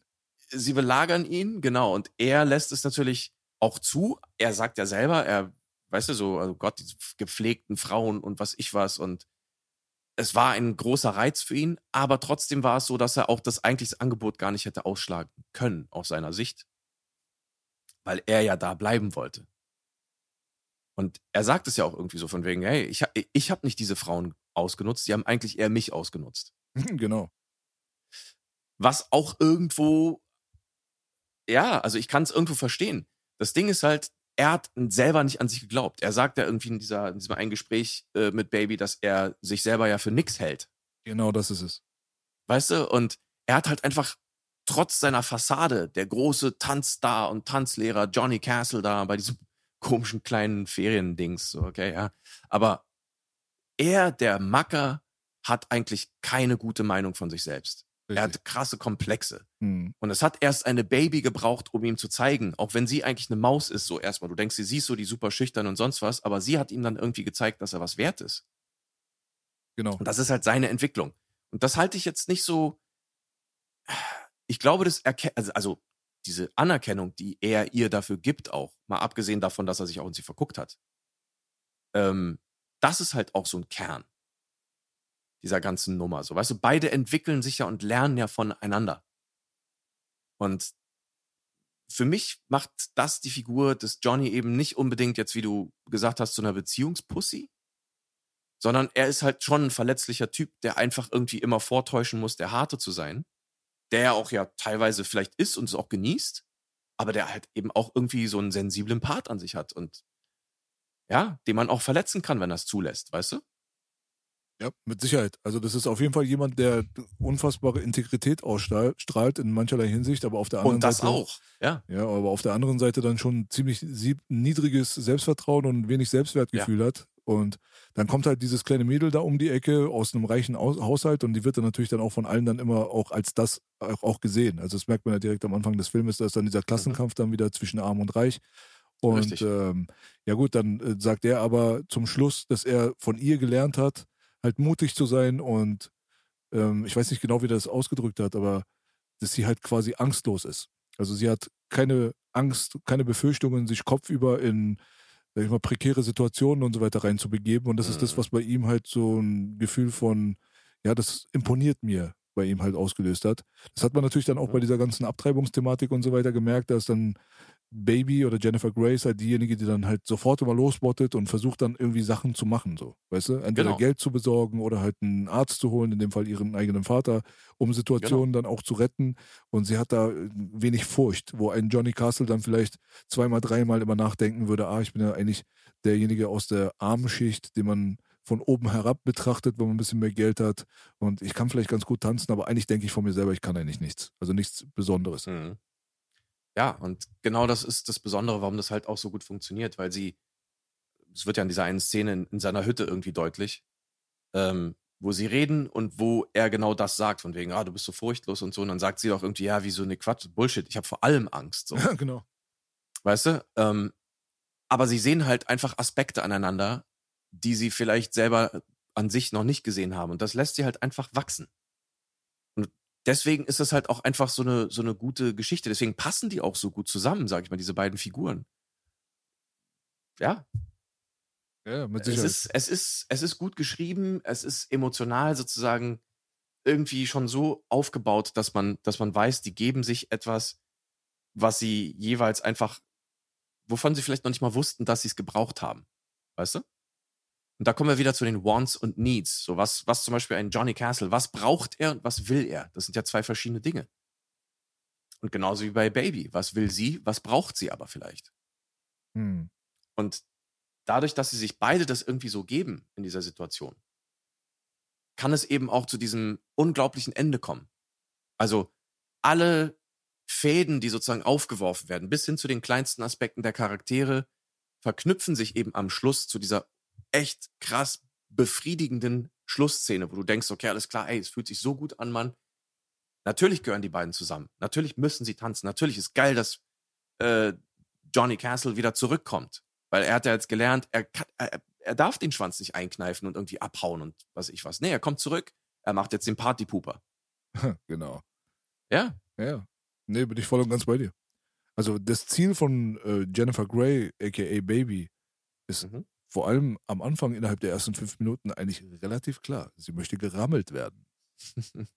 Das merkt man dann direkt Na schon, ja. wo die aussteigt aus dem Auto und sie schöne Augen macht irgendwie den Typen, der die Koffer abholt und so weiter. Und sie hat ja auch echt nicht lange gefackelt, um sich da Mhm. an den Johnny ranzustürzen und ranzuschmeißen. Und ähm, man muss auch dazu sagen, das ist halt auch, ja, gut, es ist äh, Teil dieser ganzen Thematik der sexuellen Revolution und so weiter in den 60er Jahren. Deswegen, das sind Mhm. ja auch Ficky-Ficky-Tänze. Das heißt ja nicht umsonst Dirty Dancing. Ja, Ja. so. Ja. Das sind halt lateinamerikanische Tänze mit einem sehr großen Fokus auf ähm, erotisches Movement und so weiter, um es jetzt mal Mhm. diplomatisch auszudrücken. Es ist eigentlich die Revolution der Paartänze gewesen. Und äh, das hat dieser Film natürlich dann auch irgendwo transportiert. Es sind sehr, sehr viele gesellschaftliche Aspekte in diesem eigentlich, sage mal, als oberflächlich betrachteter Tanzfilm, so wie man ihn damals vielleicht Mhm. wahrgenommen hat. Das stimmt natürlich nicht so ganz, sonst würde er auch nicht auf diesen Ebenen greifen. Aber letztendlich hast du recht, es ist eigentlich mal wieder eine klassische Romanze. Es ist eine klassische Romanze, die aber eben einfach mehr Substanz hat. Das ist das Ding, Genau. was es für mich einfach so gut macht. Und ähm, du hast es schon gesagt, ja klar, ähm, sicherlich sind die beiden Schwestern da irgendwie mit dieser Absicht auch angekommen. Wenn wir uns jetzt mal auf Baby fokussieren, sie steht ja im Prinzip auch eigentlich an der Schwelle zum Erwachsensein. Das ist ja das Ding. Sie steht sozusagen vor dieser Kreuzung, vor dieser neuen Welt, die sich ihr eröffnet. Ähm, und Johnny steht ja auch dann in diesem Sinne vor einer neuen Welt, die sich ihm dann eröffnet. Und letzten Endes trägt das auch vielleicht wieder ein bisschen zu dieser, ja, fast schon so ein bisschen wehmütigen Stimmung bei, die man dann am Ende vielleicht auch ein bisschen hat. Weil es ist ja, es ist schon ein, ein sehr süßes Ende, aber es hat auch einen kleinen, einen kleinen bitteren Beigeschmack. Finde Ja. ich zumindest. So ein bisschen recht. Melancholie ist dabei, weil es wie so ein Rückblick auf die Jugend ist. Das Ende der Unschuld vielleicht, aber trotzdem in, mit einem sehr, sehr schönen Erlebnis dass man wirklich die Zeit seines Lebens hatte. Das war, das ist so das Ding. Auf jeden Fall. Einfach mal live. Auf jeden Fall. Nee, also d- es ist auf jeden Fall irgendwo das Ende der Unschuld, aber auch irgendwo Mhm. auch das Wiederfinden der Unschuld. Also äh, aus mancherlei Hinsicht. Es ist auch Ja, so- Patrick Swayze findet sie ja wieder. Richtig. Ja, Genau. Ja. So, und ähm, ja gut, ich meine, es war auch eine relativ unbeschwerte Zeit, eine relativ unschuldige Zeit, sage ich mal, im Vergleich zu dem, was dann später auf die Leute zugekommen ist oder vielleicht auch ein bisschen vorher, weil wir, es ist ja Mhm. irgendwo natürlich post äh, World War II so. Wir haben 1963, wir sind jetzt aber schon wieder mitten im Vietnamkrieg auf der einen Seite, aber auf der anderen Mhm. Seite geht es Amerika vor allem natürlich wirtschaftlich, ökonomisch und so weiter ziemlich gut. Eine ziemlich Mhm. gute Zeit für die Leute damals, wenig Kriminalität, wenig dies, das und jenes. Und dann hast du dann, wie gesagt, also diese Beginn der Frauenbewegung, die Beatles kommen. Ja, du hast Martin Luther Mhm. King, der seine Rede hält. Und ja, also es ist halt einfach so eine relativ wichtige Zeit für US-Amerika gewesen, eine Umschwungphase. ja, äh, absolut. Also all diese Aspekte sind halt irgendwo, ja, es, es sind sehr, sehr gute Anhaltspunkte, beziehungsweise sehr gute Punkte, an denen man sich langhangeln kann, um eine sehr, sehr schöne Geschichte zu schreiben. Und ähm, es funktioniert ja auch irgendwo. Und ich finde es gerade irgendwie so ein bisschen charmant, dass man natürlich gerade auch diese, diese sexuelle Befreiung der Frau irgendwo thematisiert. Gleichzeitig aber auch die Frauen in diesem Film halt, wie soll ich sagen, sie sind halt, sie versuchen nicht irgendwie männliche Rollen einzunehmen. Weißt du, was ich meine? Auf keinen Fall. Also, eine Baby ist immer noch, sage ich mal, eine Frau, die zwar weiß, was sie will und sie ist sehr selbstbestimmt. Sie macht sehr viele Sachen, wie du Hm. gerade gesagt hast. Sie bottet los, sie hilft dem, sie hilft der, sie macht das, sie macht dies. Sie tanzt, sie verliebt sich in Johnny, sie macht sich Johnny klar, was auch immer. Sie gibt ihm alles Mögliche auf den Weg, aber währenddessen ist sie immer noch so eine, ja, wie soll ich sagen, so eine süße 17-Jährige einfach. Die Genau. nicht irgendwie denkt, sie sei jetzt irgendwie der Nabel der Welt, so weißt du? Richtig. Auch so ein bisschen unnötig, sie 17 Jahre alt zu machen, finde ich. Weil mal abgesehen davon, dass sie halt irgendwie so minderjährig ist, aber das soll mal dahingestellt sein. 1963 ein 25-Jähriger mit einer 17-Jährigen war wirklich alles andere aus, als ungewöhnlich. Aber trotzdem, Ja, sie wirkt halt nicht wie 17 und sie spricht nicht wie, wie 17. Nein, weißt du? sie ist viel reifer. Also Ja, ja. da würde ich sagen, dass das Alter tatsächlich nur eine Zahl ist Ja, bei ja. Baby in dem Falle. Und ich glaube, die 17, ja, die stellt halt einfach immer noch so, dass sie dieses bisschen Unschuldige dar. Das ist halt das Ding. Mhm, mhm, mhm. So. 16 wäre schon zu teeny-mäßig, weißt du? Ja. Aber 17 ist dann, wer weiß, vielleicht war die auch einen Tag vor ihrem 18. so nach dem Motto. Ja. Äh, ja. Ja, ja. Ja. Also die Harmonie zwischen diesen beiden Charakteren, äh, die ist auch nochmal bemerkenswert. Auf jeden Fall, die haben gut miteinander harmoniert. Ich weiß jetzt nicht, ob Patrick Swayze sie als Schauspielerin ernst genommen hat, muss ich dazu sagen. Das kann ich dir nicht sagen. Natürlich würde man das in einem Interview jetzt nicht breit treten, würde man das jetzt auch nicht denken. So, ja. Es hieß aber, mhm. aber von Anfang an, dass da aber trotzdem die Chemie gestimmt hat. Die hatten ja schon, vorher schon bei einem Filmprojekt miteinander gearbeitet und kannten sich daher. Und wo dann die ja. Testscreenings dann irgendwie stattgefunden haben, dann hat man auch gemerkt, ich habe mir ein paar von diesen Testscreenings dann auch angeguckt, die Harmonie mhm. war natürlich voll und ganz spürbar. Also da hat man gemerkt, okay, die klicken miteinander, die funktionieren miteinander. Und äh, dann war der Sache eigentlich, ja, da waren dann der Sache keine Grenzen mehr gesetzt. Auf der anderen Seite hast du diese ganzen Tänzer, diese Pro-Tänzer und so weiter, wurden dann in diesen eigentlich relativ idyllischen und schönen Locations dann quasi so zusammengebracht, um diesen Film dann auch zu finalisieren. Es müssten ja eigentlich zwei unterschiedliche Locations gewesen sein, die auch ein bisschen weiter voneinander weg waren. Es wurde dann im Film zusammengematscht, sodass man es im Endeffekt halt nicht gemerkt hat. Aber es waren tatsächlich zwei Locations und Dort wurden diese Leute alle reingepackt, da mit diesem Choreografen, mit Kenny Ortega, auch bekannt als jemand, der mhm. mit unter anderem äh, Michael Jackson zusammengearbeitet hat und natürlich mhm. dann auch anderen Leuten, die Drehbuchautorin selbst zum Beispiel, Emil, wie hieß sie nochmal mit Nachnamen, weißt du das? Emil äh, irgendwas. Jetzt der, der Regisseur? Nee, die Drehbuchautorin. Ach so, das ist Eleanor Bergstein. Eleanor, ja. okay, okay. Ja, stimmt, stimmt, stimmt. Mir, genau, Eleanor. Eleanor mhm. Bergstein mhm. und so, die waren ja alle beteiligt. Und so wie ich ja, das ja. mitbekommen habe, war das eigentlich wie so ein Freizeitcamp und die hatten wirklich the time of their lives. Also so während diesen Dreharbeiten sind Leute ihrer eigenen Passion hinterhergegangen. Sie haben sich selber Namen gegeben, sie haben sich selber Identitäten mhm. gegeben und haben dann angefangen, sich selber da rein zu glauben quasi, dass sie selber geglaubt haben, sie wären jetzt diese Rolle. Es wurde teilweise irgendwie 16 Stunden pro Tag getanzt und äh, in den Pausen hat man zusammen gechillt und hat abgehangen und es ist so eine Harmonie, so eine künstlerische Harmonie. Die Tänzer sind sowieso so ein bisschen harmonischer, habe ich das Gefühl. Also wenn mhm. wir jetzt aus unseren eigenen Erfahrungen sprechen und so weiter, wenn wir jetzt so die Rapper waren und die Producer oder die DJs und da mhm. gab es dann nochmal die Tänzer und so weiter. Die Tänzer waren immer so die, die diesen Good Vibe-Faktor mit reingebracht haben. Vielleicht liegt es ja. an der Natur der Sache. Ich kann es jetzt nicht zu 100% ähm, runterbrechen, woran das jetzt liegt, ja. Aber ja. wenn du so viele professionelle Leute hast, Tänzer, die auch wissen, ey, wir sind gerade in den 80s, wir haben gerade hier Spaß, wir werden bezahlt, wir sind an einer geilen Location so und wir machen das, was ja. wir alle lieben, nämlich diesen Tanzscheiß. Dann kommt da wahrscheinlich eine gewisse Energy bei rum und das hat man bei diesem Film gespürt. Ja, die hat man auf jeden Fall gemerkt. Ähm, was jetzt äh, Patrick Swayze und Jennifer Grey angeht, da gibt es ja schon auch Geschichten, dass sie ihn eigentlich nicht mehr mochte. Sie konnte ihn eigentlich nach dem letzten Film, die hatten ja schon einen Film zusammen gedreht, mhm. äh, nicht mehr ausstehen. Ach, wirklich? Ja. Na gut, dann hat sie es gut überschminkt dann. Also es gab Probleme zwischen den beiden, auch während der Dreharbeiten anscheinend, ein bisschen. Wobei das Größte, sag ich mal, irgendwie wohl privat zwischen den beiden schon vor Beginn der Dreharbeiten irgendwie aus, aus dem Weg geräumt wurde. Also, die haben sich da irgendwie wieder vertragen, war alles cool. Aber es gab so Momente, die es auch tatsächlich in den Film geschafft haben, wo man merkt, okay, da hä, ein bisschen, bisschen was war zwischen den beiden. Und mm. das sieht ah. man in dieser, in dieser Jump-Cut-Szene, wo äh, sie diese Choreografie durchgehen und er ihr sozusagen da an der Achselhöhle lang streicht und runtergeht und so, wo sie dann immer so kichert und lacht. Mhm. Und er genervt ist. Das ist alles echt. Das sind alles sozusagen Outtakes, weil sie wirklich irgendwie das kitzlig fand und er war wirklich genervt, weil er einfach nur die Szene machen wollte. Geil. Ja. Äh, er fand sie auch richtig so, fast schon irgendwie, also die hat ihn richtig gestresst, die Olle. cool. So, aber sie haben es halt drin behalten, weil es einfach genau das wiedergespiegelt hat, weißt ja, du? Er ja. versucht dann halt, ja. Aber es war halt nicht alles goldig so. Ja, klar. Also alles wird wahrscheinlich ja. nie goldig sein, aber Nein. es hat gut funktioniert, um ein guten, gutes Endergebnis zu bringen, auf jeden Fall. Ja. Es sind auch junge Menschen gewesen, muss man dazu sagen. Also Swayze hat ja auch gesagt, dass es eigentlich die prägnanteste Phase seines Lebens war. Oh, also die mhm. Dreharbeiten von Dirty Dancing war auch so äh, ja, persönlich gesehen ein Prozess der Reife und der Selbstfindung und so weiter. Also es ist halt dem Alter vielleicht geschuldet gewesen oder einfach der Lebenssituation. Und mhm. ähm, das hat man halt auf jeden Fall gemerkt, weil da ist halt ganz, ganz viel Patrick Swayze in diesem Johnny Castle drin und man merkt das halt auch.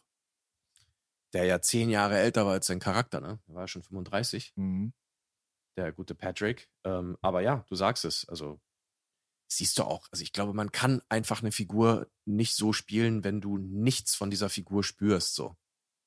Ja. Das ganz klar. So. Ja, also über den Tanz bis hin auch ein bisschen zu dieser, ja, der ganzen, äh, wie soll ich sagen, so Alpha, Anmutung. So, das, das hat dem guten Patrick schon gut gefallen.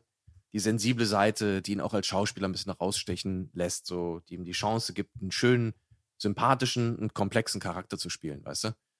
Und super. Auf jeden Fall. Hat, hat funktioniert. Ja, mit Sicherheit. Also, ich denke mal, die ähm, Tänzerin, Schauspielerin, in Anführungsstrich, nicht Schau in Anführungsstrich, sondern Schrägstrich, Cynthia Rhodes, die ja die Penny Yes. gespielt hat, zum Beispiel, Mhm. wäre auch nochmal so ein bemerkenswerter Faktor, weil das halt einfach ein absoluter Pro, also ein absoluter Profi im Tanzen, muss man sagen. Also die Frau ist nicht Ja. Schauspielerin und tanzt mal nebenbei. Das ist es nicht. Nee. Sie ist eine absolute Elite-Pro-Tänzerin für das Jahr 1987 gewesen, muss man dazu sagen. Und hat Ja. auch in, in mehreren anderen Filmen gespielt. Deswegen würde ich gerne Mhm. vielleicht mal nochmal zu dem Thema kommen, was überhaupt der Zeitgeist war im Jahr 1987, wenn es um Tanz und um, um, um Tanzfilme ging. Weil da gab es Mhm. natürlich einige Filme, die vorher den Weg geebnet haben, damit ein Dirty Dancing auch existieren kann. Weil die Begeisterung für Tanzfilme an und für sich, spätestens seit dem Film Saturday Night Fever, ich glaube aus dem Ja. Jahr 78 oder 79, eins von beiden, 77. 17, 77 sogar. Ich glaube, das Mhm. war so das letzte Quäntchen, was noch nötig war, damit eine gewisse Welle dann losgetreten wird, die vorher schon ihre Initialzündung vielleicht mit dem Film Grease hatte. Wenn ich mich nicht irre, ist Grease nach Saturday Night Fever. Okay, das würde mich sehr wundern jetzt gerade. Warte mal. Das, das gucken wir jetzt einfach mal live nach. Ja, 78, Grease. Ja. Ein Jahr nach Saturday Night Fever. Ach, tatsächlich, okay. Ja gut, Ja. dann war Saturday Night Fever zuerst da und dann kam Grease. yes. Äh, vielleicht hat man das so empfunden, weil Grease in der Vergangenheit quasi auch gespielt hat irgendwo. So. Genau. Ja. Und Saturday Night Fever hat wirklich tatsächlich da gespielt, wo er gedreht wurde, also in den Ende 70er Jahren so. Aber Genau. gut, das ist ja krass auf jeden Fall. Da war Saturday Night Fever auf jeden Fall zuerst da. Der hat ja einen riesen Impact gehabt. Grease hat einen riesen Impact gehabt. Ja. Ja. Und äh, dann kamen natürlich auch andere Filme, die, die, die diese Wege bereitet haben, in denen, mhm. in einigen von denen hat auch Cynthia Rhodes mitgespielt. Ja. Richtig. Genau. Richtig. Und das ist halt ganz wichtig, auch das zu erwähnen, dass Filme wie Flashdance zum Beispiel, der im Jahr 83 rauskam, natürlich einen unfassbaren Impact gehabt haben. Also der hat so diese 80s-Tanzwelle, glaube ich, so ein bisschen so mitgeprägt. Es gab äh, Xanadu zum Beispiel, der war so ein bisschen mehr Mhm. Fantasy mit Olivia Newton-John. Das gab Genau. es. Dann gab es in den 80s A Chorus Line. Und Mhm. äh, dann gab es natürlich auch das etwas belächelte Sequel von Saturday Night Fever mit dem Ja. Namen Stayin' Alive Mhm. im Jahre drei- 1983. Das sind alles so Filme, die würde ich mit Footloose zusammen nennen, die quasi den Weg vorbereitet haben. Mhm. Und Cynthia hat auch in Totos Rosanna mitgespielt, mal abgesehen davon, aber äh, war Mhm. sie bei Flashdance mit dabei, sie war bei Stayin' Alive mit dabei, Mhm. sie war natürlich dann auch bei Dirty Dancing mit dabei und ab einem gewissen Punkt ist die Dame dann so ein bisschen in der Versenkung verschwunden. Aber ich würde das auf jeden Fall nochmal anmerken wollen, dass das auf jeden Fall eine stramme Leistung im schauspielerischen und auch im tänzerischen Bereich von dieser Dame auf jeden Fall erwähnenswert. Was wir nicht vergessen dürfen, eine Sache noch wäre dann nochmal der Beitrag von vielleicht Travolta und äh, Jamie Lee Ja. Curtis. Da gab es nochmal so einen anderen Film, der war so mehr im Aerobik-Bereich angesiedelt.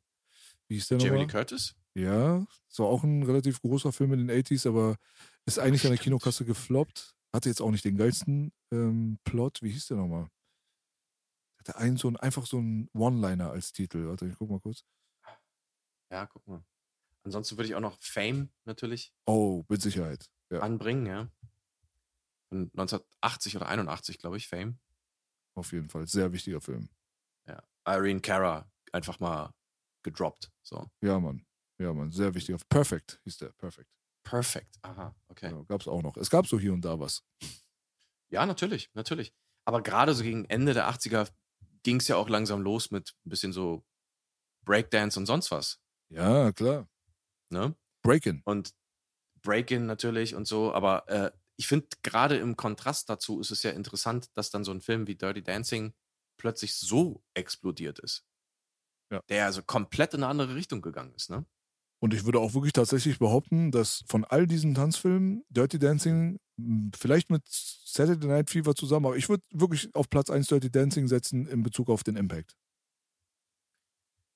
Ja, ist schwer zu vergleichen wahrscheinlich, aber ich denke schon. Also generell muss man einfach sagen, dass in der Popkultur die 80er sehr viel mehr Impact hatten, weil natürlich auch die ganze Infrastruktur drumherum, Werbung, TV und alles das viel, viel weiterentwickelt war. Ähm, kann man also vielleicht, äh, ist schwer zu vergleichen, aber ich würde dir zustimmen. Dirty Dancing ist nochmal eine, eine andere Nummer. Auch von den Erfolgszahlen. Allein schon als Film. Trotzdem erfolgreicher ja im Verhältnis gesehen, prozentual gesehen, als jetzt ähm, Saturday Night Fever, glaube ich, ne? Ja, ja, auf jeden Fall. Und Ja. ja, beide haben halt einen unfassbar guten Soundtrack, auch was natürlich der Sache sehr geholfen hat. Also wenn da die Songs zum Beispiel Shit gewesen wären, egal bei welchem Film, dann würden die auch nicht Richtig. so gut funktionieren. So ist es, so ist es. Da trifft halt einfach das eine auf das andere. Wirklich gutes Filme machen bei beiden Filmen. Ja, Saturday Night Fever ist einfach auch filmisch richtig geil. John Badham halt ein echt guter Regisseur äh, und Dirty Dancing ja genauso. Und beide haben aber auch auf der Seite des Soundtracks, wie du gerade gesagt hast, einfach echt starke Soundtracks. So mit großen Hits. Super safe. Also bei Roadhouse hatte Patrick Swayze schon zwei Songs beigesteuert und dass er dann Mhm. quasi dann auch noch She's Like the Wind selbst auch noch mitgeschrieben und performt hatte, Ja. das ist eine Sache, die habe ich wirklich sehr, sehr viel später erst erfahren, muss ich dazu sagen. Ach, okay. Weil ich war damals. das wusste ich zum Beispiel schon sehr lange. Das ja. wusstest du lange, ja. Also Ich hatte damals halt gar keinen Zugang so zu Musikfernsehen und so weiter, weil ich lange Zeit kein Kabelfernsehen gehabt habe. Und ich habe Mhm. Das wirklich erst, als ich erwachsen war, quasi gecheckt, äh, She's Like the Wind, das hat er selbst gesungen? Krass. Also da ist mein Respektfaktor nochmal um einiges gestiegen. Ja, vor allen Dingen, weil er singt es fucking gut. Ja, ein geiler Song. Der Song ist geil, er ist geil produziert, er ist geil geschrieben, er ist geil gesungen. Alter Schwede. Ja, Mann. Ganz ehrlich, Alter. Also, zeig mir mal heute einen Schauspieler, der solche Songs rausbringt. Ja. Zeigt mir überhaupt einen Schauspieler, der überhaupt gut singen kann, aber ich meine, der Ja. Mann war das Allround-Paket. Also hättest Ja. du den als Agenten irgendwo dann irgendwie entdeckt, Anfang der 80er Alter. Jahre, und der sagt, ja, ich kann dies, ich kann das, ich war in einer Band, ich kann Gitarre spielen, ich kann äh, professionell tanzen, ich bin auch ein super Schauspieler und ich sehe auch noch verdammt gut aus. Und die ganzen Weiber werden auf mich stehen. Ich würde sagen, alles klar, Mhm. Brudi. Ja, Film war im Lotto. Da ist die Klapse. War. Ja. Nee, äh, ist richtig. Ähm, es klingt fast schon ein bisschen, als wäre es zu viel.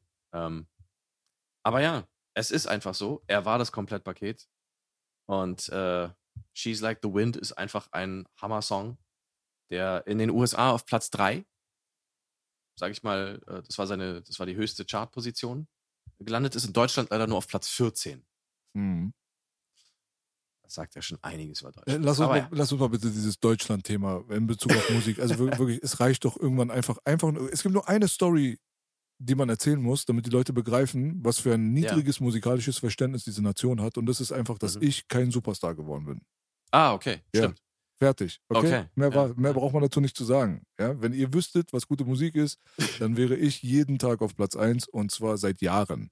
So, aber auf der anderen Seite, seit Jahrzehnten, selbstverständlich. Aber auf der anderen Seite gibt es dann auch nochmal die berühmte Story des wahrscheinlich berühmtesten Performers unserer Zeit. Und das wäre Michael Jackson, der Mhm. eiskalt das erste Mal in Deutschland auf Platz 1 gegangen ist im Jahre 1997 mit dem Earth Song. Also Applaus Ja. für Deutschland. Unglaublich, ne? Zu Als ich krass. das gesehen habe, dachte ich auch so, was ist eigentlich hier falsch? Aber was soll ich sagen? Also es ist auch ein Land, wo, wo in dem Prince die, die Waldbühne nicht füllen kann. Hm, hm. 2010 war ich in der Waldbühne. Es war ein unglaubliches Konzert, aber es war nur irgendwie zu zwei Dritteln voll. Ja. Kannst du dir das vorstellen? Äh, leider ja. Ja, also, äh, egal. Ja, nee, äh, okay. Also, in den USA auf Platz 3. Äh, Top-Platzierung für, weiß ich nicht, 16 Wochen oder sowas, immerhin schon. Und auch absolut verdient. Geiler Song, geil gesungen, geil produziert, geil geschrieben. Ja. Aber dann gab es ja noch andere Songs in diesem Film, Hm. wie zum Beispiel Hungry Eyes. Haben wir auch schon mal drüber gesprochen, von Eric Carmen. Eric Carmen ja eigentlich, äh, ich glaube, zum Star geworden mit All by Myself, oder? Das weiß ich gar nicht. Ist das so? Er hat auf jeden Fall in den ähm, 70ern schon, also in den 70ern war er schon wirklich sehr bekannt und hat die Originalversion äh, des Songs, der später von Celine Dion gecovert werden sollte, All by Myself gesungen. Ach, guck mal. Ja. Krass. Und meiner Meinung nach ähm, ist die Version besser als die von Celine Dion, aber Also Eric Carmens Song Hungry Eyes ist forever. Also wirklich, der hat sich damit verewigt, wie ganz viele andere Songs, aber natürlich allen voran das Ding, ähm, was im Finale dann lief, das ist dann Bill Medley und die Dame, die fällt mir immer, entfällt mir, wie hieß nochmal die Dame? die Jennifer genau- Warren. Jennifer Warren. Okay. Also dieser Warrens. Warrens. Sorry. Warrens. Okay. Warrens. Konnte Ja. ich mir irgendwie nie merken. Ich weiß nicht warum, Alter. Aber die haben auch nicht, Ja. die haben auch nichts anderes, was ich kenne, muss ich dazu sagen. Ich glaube, das, das ist das einzige Lied, wo sie wirklich beide zusammen gesungen haben. Ah, okay. Ähm, Jennifer Warnes war ja schon so ein bisschen bekannt äh, durch äh, andere Songs. Und du wirst diese Stimme, also ich meine, wenn man die Stimme hört, dann weiß man, okay, die gehört irgendwie in die 80er, aber ich kann sie nicht so verorten. Hm. Was ist das so für eine Stimme, die ich kenne? Weißt du, wie diese Schauspieler, die man so überall sieht, man kennt die Gesichter, Ja. aber man kennt die Namen nicht. Hm. Und sie ist so ein bisschen das. Äh, sie hat zum Beispiel mit Joe Cocker Up Where We Belong gesungen. Ach, guck mal. Sie ist das, ja? Wie ist das? Krass. Ja, von ein Offizier und ein, ein Gentleman. Ja, krasser Song. Super krasser Song. Mit dem, mit dem geilen äh, Dynamite Piano Roads. Zu krass, wirklich. Also Ja. das, sind Sachen, die hat man auch sechs Millionen Mal gehört, aber trotzdem hat man den Namen nicht in Verbindung gebracht irgendwie. Auf, ja, Ja. aus welchem Grund auch immer. Unglaublich, oder? Richtig krass, auf jeden Fall. Also, das ist ein Song, der ist auf jeden Fall äh, für die Ewigkeit. Und ähm, ich weiß gar nicht, Up Where We Belong. Ich dachte immer, der wäre von ähm, David Foster geschrieben worden, aber ist er nicht. Ist er nicht. Ja. Nee. Also Egal. The Time Joe of My auf jeden Life, definitiv. Ja. Das ist das Aushängeschild, musikalisch gesehen, dieses ganzen Filmes. Aber auf der anderen Seite ist trotzdem auch Eric Carmens äh, Hungry Eyes zum Beispiel. Das ist ein, das ist, wenn du 80s Sounds, wenn du auf diesen Sound stehst, auf diesen 80s Pop Synth Sound, wie auch immer, dann Mhm.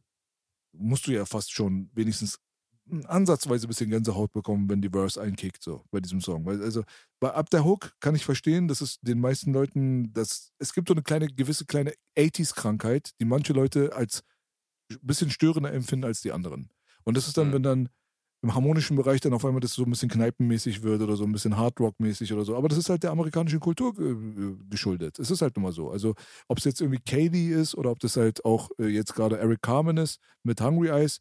Es gibt so bestimmte Bereiche, wo es musikalisch hingeht, wo viele Leute dann irgendwie ausgecheckt haben. So. Aber vor allem die Verse bei diesem Song oder die Verses an und für sich sind mit das emotionalste und ähm, halt auch, sag ich mal so, ja, es, es verkörpert diesen 80s Spirit einfach zu 100 Prozent für mich. Ja, absolut. Also ich würde jetzt den Song tatsächlich gar nicht mal so als Paradebeispiel für diese, dieses Umkippen in den, in den Hooks sehen. Hast du recht, würde ich Ähm, auch nicht sagen. Hast du recht. Ist jetzt, kann man vielleicht so sehen, aber eigentlich hat es schon ganz gut gepasst und es war jetzt auch nicht so super, äh, super happy, komisch anders, so, weißt du? Genau. Ähm, da gibt's, ja, haben wir ja schon mal drüber gesprochen, da gibt's andere Songs, die definitiv irgendwie diesen, diese komische Krankheit hatten. Hm. Ähm, hier ist es eigentlich ganz stimmig so. Du merkst halt auch, ähm, das ist dasselbe Songwriter-Trio, das halt auch ähm, Time of My Life äh, geschrieben hat. Ach, das wusste ich gar nicht. Krass, okay. Das kommt von denselben Leuten. Ja, ja. Hat Eric Carmen da mitgeschrieben, ja? Bei The Time of My Life? Nee, Eric Carmen hat ja auch diesen Song nicht geschrieben, soweit ich Der, weiß. was hat er denn? Aber der hat nicht nur gesungen. Entweder produziert oder geschrieben. Hat, irgendwas hat er da gemacht gehabt. Also geschrieben ist, ist der von äh, John DeNicola und Frank Previtt und produziert hat Eric Carmen. Ah, siehst ja. du, sowas. Okay, ich wusste, da war was. Okay. Ja. Genau, weil ich meine, Eric Carmen ist ja jetzt auch eigentlich Songwriter und äh, Produzent und was ich was gewesen, schon sehr etabliert. Dementsprechend, klar war er dann dabei, aber geschrieben ist er tatsächlich auch von denselben Leuten wie äh, ja, The Time of My Life. Ja, auf jeden Fall geiler Scheiß. 100 Prozent. Aber das war auch kein Film, Mhm. wo man von Anfang an wissen würde, sollte, wie auch immer, dass der auch wirklich ein Erfolg wird. Ne? Da gibt es ja auch immer wieder diese Stories, die haben wir in den, Oh ja. in den vergangenen Podcasts haben wir sehr oft über Sachen gesprochen, die dann als quasi Überraschungserfolg Erfolg die Welt überrollt haben, wo Mhm. es dann am Anfang wirklich starke Befürchtungen gab, ob das überhaupt funktionieren könnte oder nicht. Mhm. Und äh, ja, dazu gehört dieser Film ja auch irgendwie lustigerweise. Ne? Ja, ähm, auch wenn die Produktion ja irgendwie anscheinend sehr gut gelaufen war, ähm, gab es dann halt einen Rough Cut, der die Leute ganz schön abgeturnt hat. Die, die Test, also das Testpublikum hat einfach nie gerafft, dass äh, quasi Abtreibung Thema des äh, Subplots war. Hm. Das haben die einfach nicht verstanden. Und ja, der Produzent Aaron Russo ähm, hatte eine ganz bestimmte Reaktion auf diesen Film. Und er hat einfach gesagt, okay, alles klar, verbrennt es negativ und sammelt die Versicherung ein. Das hat der gesagt, als er diesen, diesen Cut gesehen hat. Musst du dir mal vorstellen. Korrekt. geiler Typ. Ja. Also er war nicht der Einzige, der so empfunden hat. Ne? Nee, nee. Also wenn man sich da so ein bisschen mal mit den, äh, mit den Akteuren auseinandersetzt, dann merkt man, also Kenny Ortega ist kotzen gegangen, hat er gesagt. er ist einfach eiskalt kotzen gegangen, nachdem er das gesehen hat. So. Er, ihm ist schlecht geworden, weil er äh, einfach gesehen hat, dass, also das ist sein Karriereende so. so. Deswegen ist er kotzen gegangen, nicht weil ihm schlecht wurde. Also er hat Angst gehabt, einfach Angst. ja. Ja?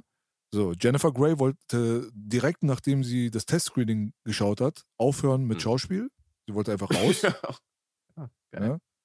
Und äh, ja, aber das, ähm, das Testscreening dann als Recut dann quasi für, äh, also die neue Version, dann, die war aber gut. Dann haben sie dann gemerkt, okay, alles klar, unser Leben ist nicht ganz gefickt.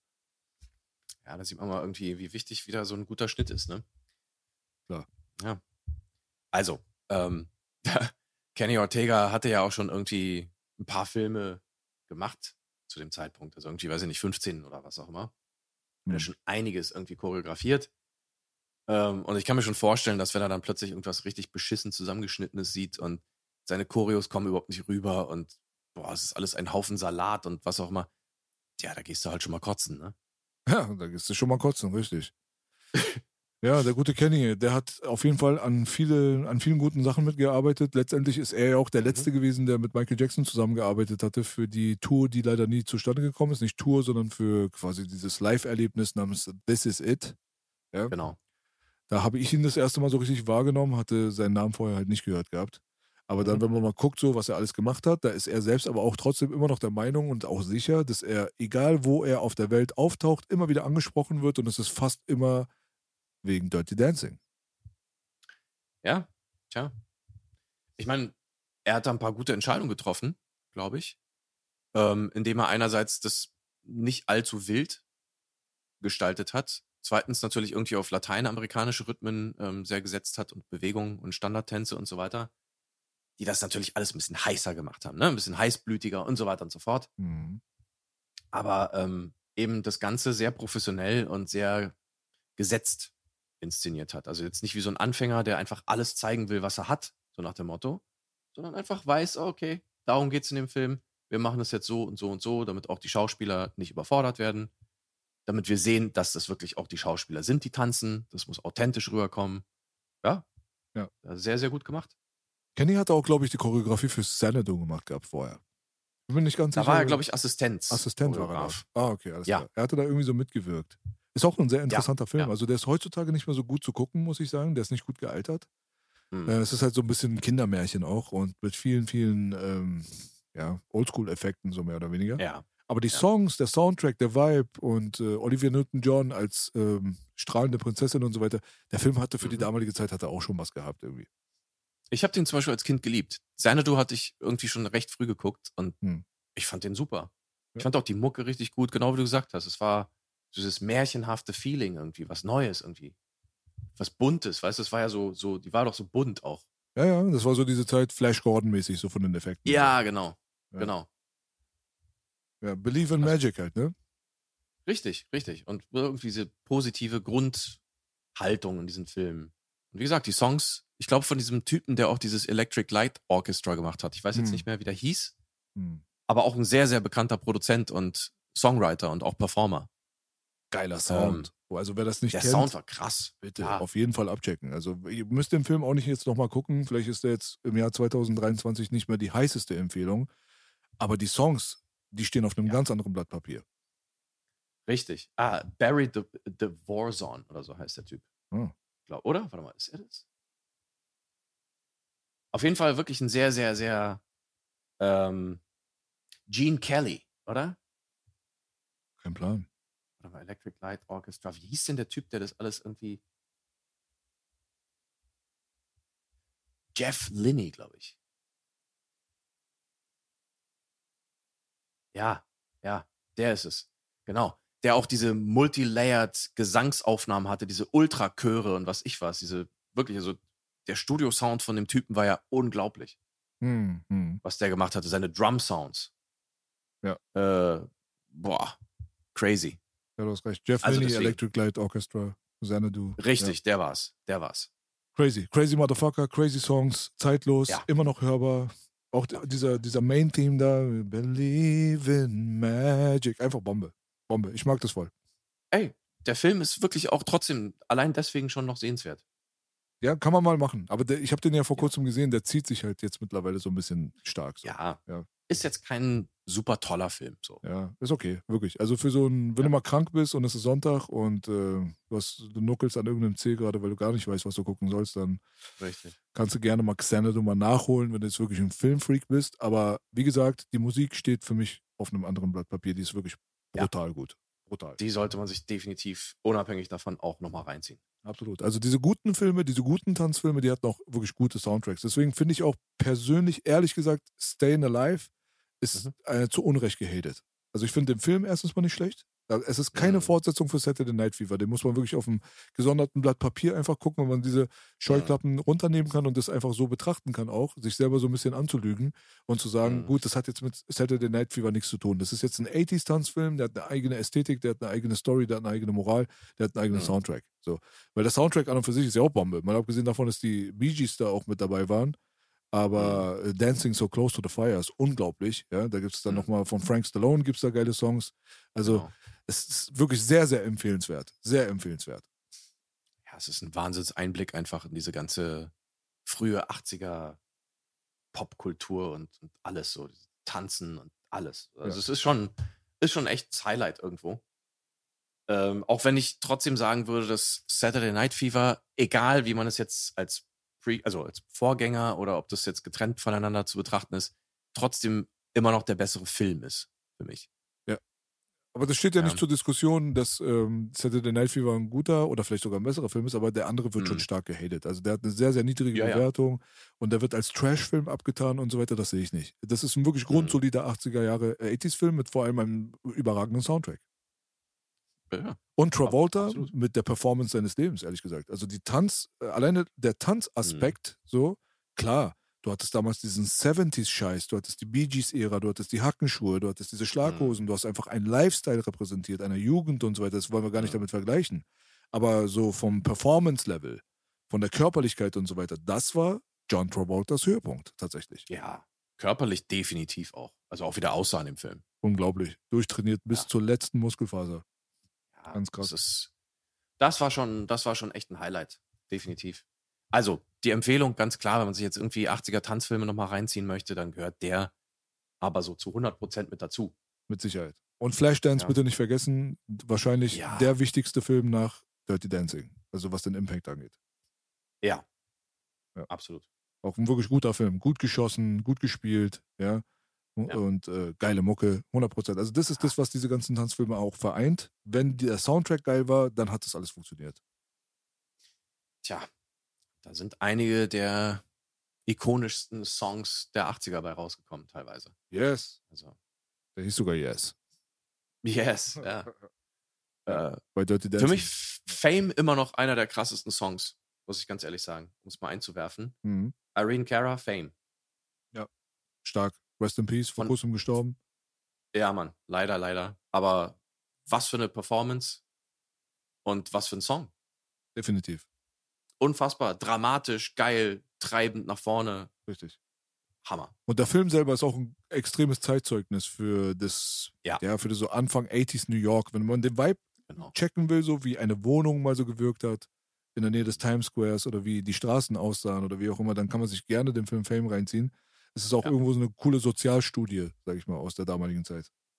Voll. Und ich muss auch sagen, Irene Cara hat mir als Schauspielerin auch echt gut gefallen in dem Film. Yes. Die hat das wirklich echt gut rübergebracht. Und dann hat sie das auch noch so gesungen. Meine Fresse, Alter. Also, Hut ab. Respekt. Ich bin verknallt in diese Frau. Ja, Mann. Also Ja. äh, jetzt nochmal zum Schluss kommen wir zurück zum grundsätzlichen Thema und zwar äh, Patrick Swayze, Dirty Dancing, Jennifer Grey. Also dieser Film hat Dirty. so einen unfassbaren Impact auf die Popkultur der 80s gehabt, vor allem im Bereich, muss man aber dazu sagen, natürlich mehr bei den Frauen.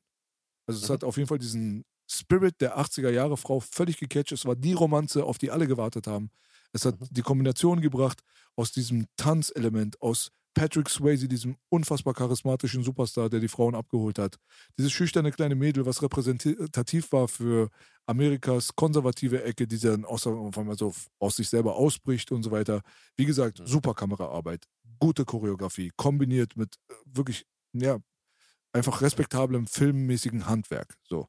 Da hast du dann diese Gesamtkombination gehabt mit diesem geilen Soundtrack und so weiter. Auf einmal war die Welt infiziert. Infiziert.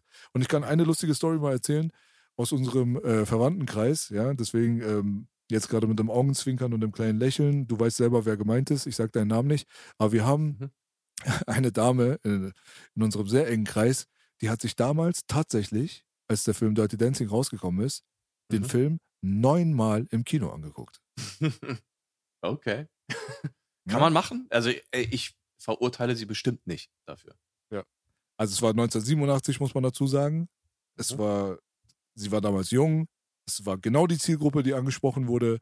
Man hatte keine andere Möglichkeit. Man war nicht irgendwie ges gespoilt, so, dass man sein Netflix angeschmissen hat und den Film neunmal hintereinander zu Hause gucken konnte. Nein. Der ja, Film war im Kino und es hat damals Ewigkeiten gedauert, bis dieser Film dann irgendwann auf VHS dann äh, auch äh, erhältlich war. Und es hat mhm. quasi eigentlich durchschnittlich drei Jahre gedauert, bis ein Film dann im Fernsehen gelaufen ist.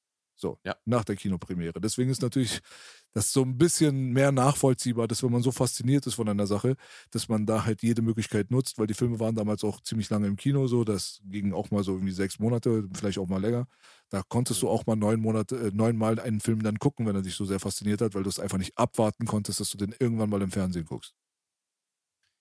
So ist es. Ähm, man kann dazu auch kurz noch die Info ähm, fallen lassen, dass äh, Dirty Dancing auch quasi das, das, der Top oder das meistverliehene Video von 1988 war. Wow. Ja. Ja. Kann ich mir Top. vorstellen, ganz ehrlich. Ja, natürlich. Den, den, musste man halt einfach sehen. Das ist nur ich nicht. ja, genau.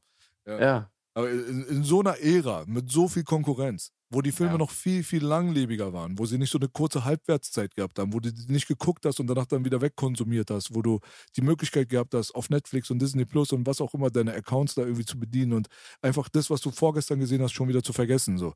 Es war mhm. damals halt einfach ein ganz anderes Ding so. Das war damals eine, eine gewisse Wertschätzung war für diese Art von Filmen da, die sich dann auch so über Jahre transportiert hat. So ein Film war über Jahre ein Hit. Ne? Man hat den nicht ganz schnell vergessen gehabt. Und dann kommt es auch noch zu einer Zeit, wo so viel unfassbar starke Konkurrenz auch noch existiert hat. Und mhm. man muss sich mal vorstellen, dass man damals einfach die Möglichkeit gehabt hat, wenn man dort ja, das gewisse Alter gehabt hat, dass man eigentlich jeden Monat in einen Film reingehen konnte, der neu rausgekommen war. Und du hast ein mhm. Highlight der Filmkunst einfach betrachten können. Das ist das Gegenteil ja. von heute. Also ganz ehrlich, mich, ja. mich, mich interessiert es nicht mehr ins Kino zu gehen, ganz ehrlich. Aber mich interessiert es nicht nur ja. deswegen, weil Streaming und so weiter prinzipiell das Kino abgelöst hat, sondern weil die Filme, die in letzter Zeit rausgekommen sind, mich nicht begeistern insofern, dass ich sage, ich bezahle jetzt auch noch diesen ja, diesen viel höheren Preis als damals, kommt ja auch nochmal dazu. Ja, also wenn du heutzutage ja, ja. jetzt in das beste Kino von Berlin gehen willst, das ist am Mercedes-Benz-Platz, da zahlst du halt natürlich dann für ein Ticket auch gerne mal 20 Euro Eintritt. Das wären damals natürlich Tja. dann 40 Mark gewesen. Davon hättest du dir damals natürlich dann erstmal vier Filme angucken können und hättest dazu noch eine Cola und einen Popcorn bekommen. Ja, das ist es halt, weißt du. Also ich meine, einerseits ist es halt so unglaublich viel teurer geworden. Und auf der anderen Seite ist es halt einfach furchtbar nervig, weil irgendein Arschloch immer sein Handy anhat und dich irgendwie mit seinem hellen Display ablenkt. Äh, weißt du, das, und die Filme halt einfach Schrott sind. Hm. Ähm, der einzige Film, den ich jetzt tatsächlich so als großen Film, den ich gerne im Kino gesehen hätte dieses Jahr, ist eigentlich nur, nur Guardians of the Galaxy 3. Den habe ich nicht im Kino gesehen. Hm. Äh, den hätte ich aber gerne im Kino gesehen. Der ist doch noch drin. Ich glaube nicht. Nein? Weiß ich nicht. Ist er noch? Also wenn ja, dann, dann muss ich die Gelegenheit nochmal irgendwie ergreifen, weil das, das ja. Aber insgesamt, also weißt du, jetzt auch Guardians of the Galaxy hin oder her, mhm. ist es halt einfach nicht zu vergleichen mit einem Film wie Dirty Dancing. Nee, klar. Ähm, und einerseits das, zweitens 1987, dieses magische Jahr, was ne, du schon erwähnt hattest, was wir ja immer wieder so ein bisschen anbringen, die magischen 80er Jahre, ähm, so wie 84 und 82 und so.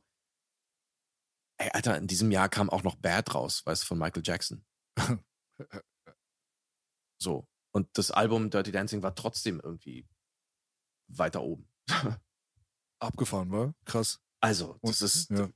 Das ist Zeit später kam Moonwalker auch noch. Ja, ja, natürlich. Und weißt du, hier diese ganzen abgefahrenen Sachen, wie zum Beispiel eben auch das Musikvideo äh, von Smooth Criminal und hast du nicht gesehen. Oh ja. Diese ganzen überstylischen Sachen von Michael auch, die sich so weiterentwickelt hatten. Meine Fresse, ey. Ey, das war so eine unfassbare Zeit. Das war so hochwertig. Das war so viel Magic in der Luft. Das war so unglaublich. Also wirklich, äh, Gott sei Dank hatten wir die Möglichkeit, dort dabei zu sein und es zu spüren und es nicht nur Ja. zu sehen und zu hören. Weil es ist wirklich was anderes. Man kann aus Erzählungen, okay, du kannst dich hineinversetzen, vielleicht hast du den Geist dafür, aber es wird nie so sein, wie Mhm. als wenn du dabei warst. Natürlich nicht. Natürlich nicht. Also ich kann jetzt irgendwie mit der ganzen Nostalgie und den Erinnerungen, die ich assoziiere, mir den Film Dirty Dancing jetzt irgendwie angucken. Jetzt vor fünf Jahren das erste Mal, aber natürlich ist es nicht dasselbe. Mhm. Äh, gut, jetzt weiß ich nicht, ob ich ihn 1987 jetzt wirklich geguckt hätte. Ähm, aber ich hätte gekonnt, eigentlich, theoretisch ja. Aber jetzt mal unabhängig vom Film Dirty Dancing, ich meine einfach in dieser Ära gewesen zu sein und den Energy dieser Erde einfach, die Energy dieser Erde äh, spüren zu dürfen, quasi da mittendrin zu sein, ein Teil davon zu sein.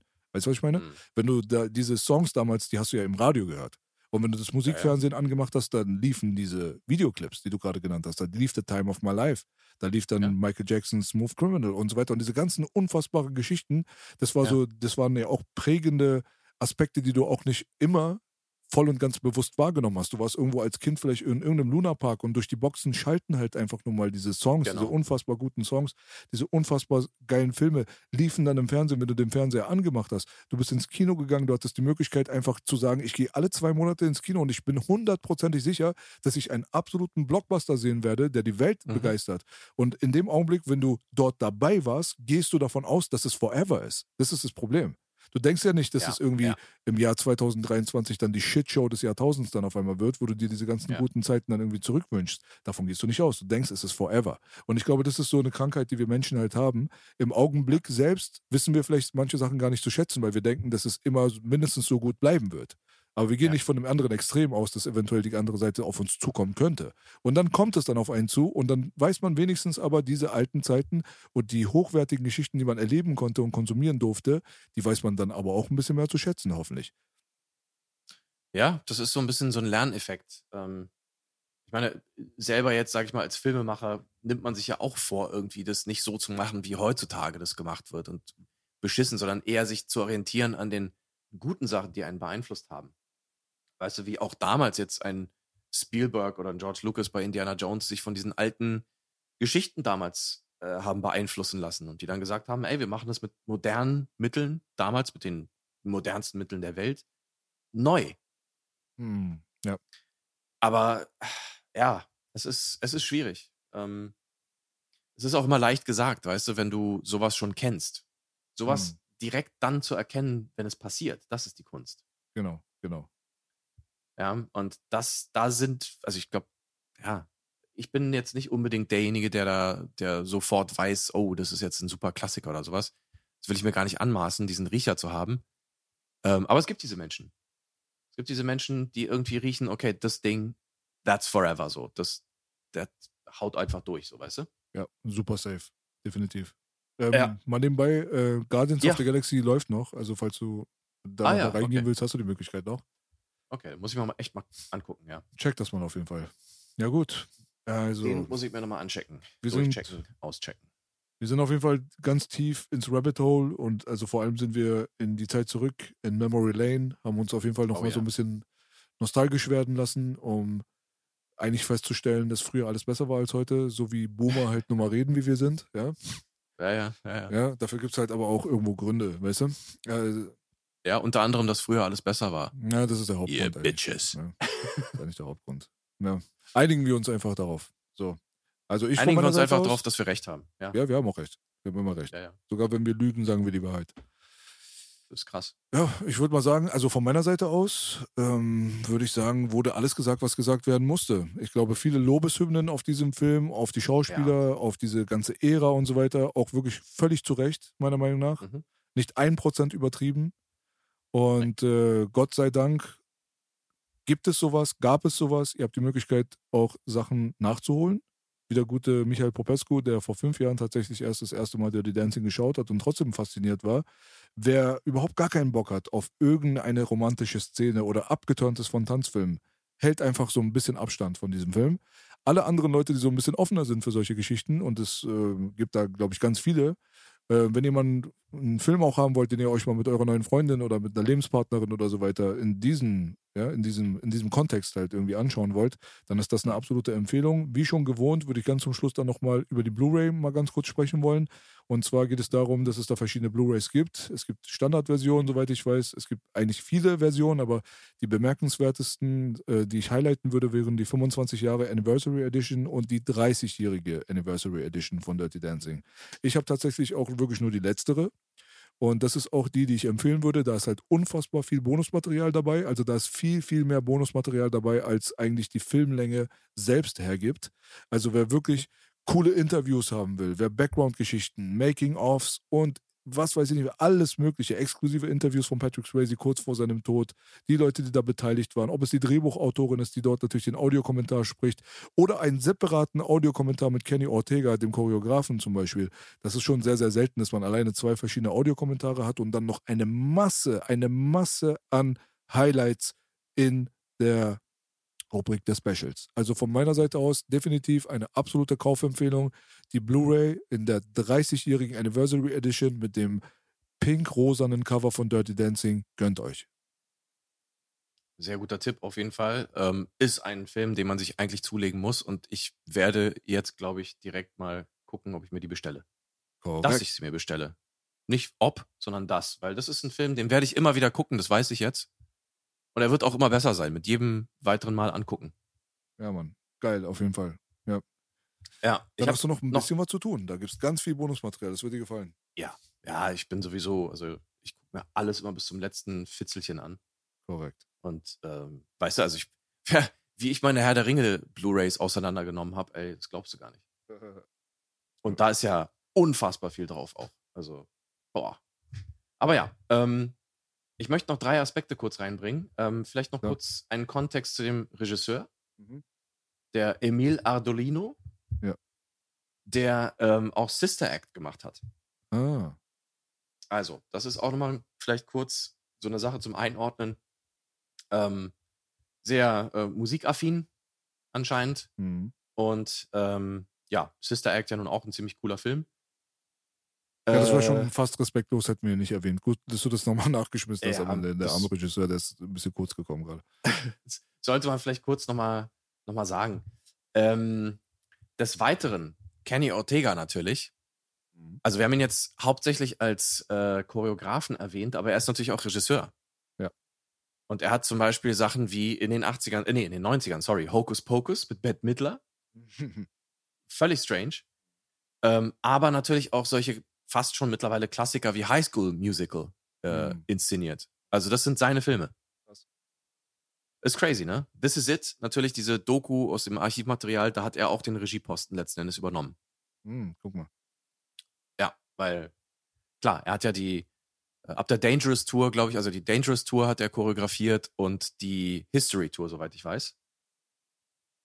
Und ja, dann sollte er halt, wie du ja schon erwähnt hast, auch 2009 damals die This Is It äh, Auftrittsserie sozusagen übernehmen. Was dann natürlich nicht mehr geklappt hat, aber genau, da ist halt diese Doku, dieses Material, wo man Michael noch sieht und so weiter. Und das hat er auch offiziell inszeniert, sozusagen. Oder ja, hat, war er auf dem Regiestuhl. Ähm, dann auch interessant, John Morris, der äh, Komponist, Filmkomponist des mhm. Films, der also auch quasi die Musik aufgegriffen hat von uh, The Time of My Life und dieses Thema mit eingearbeitet hat und das wirklich sehr, sehr schön gemacht hat. Ähm, hat zum Beispiel die Filmmusik von The Elephant Man mit Mickey Rourke gemacht. Hm. Blazing Saddles. Ja? Und, was vielleicht die Leute überraschen wird, weil Blazing Saddles geht ja schon in die Richtung, äh, von Spaceballs. Ach, guck mal.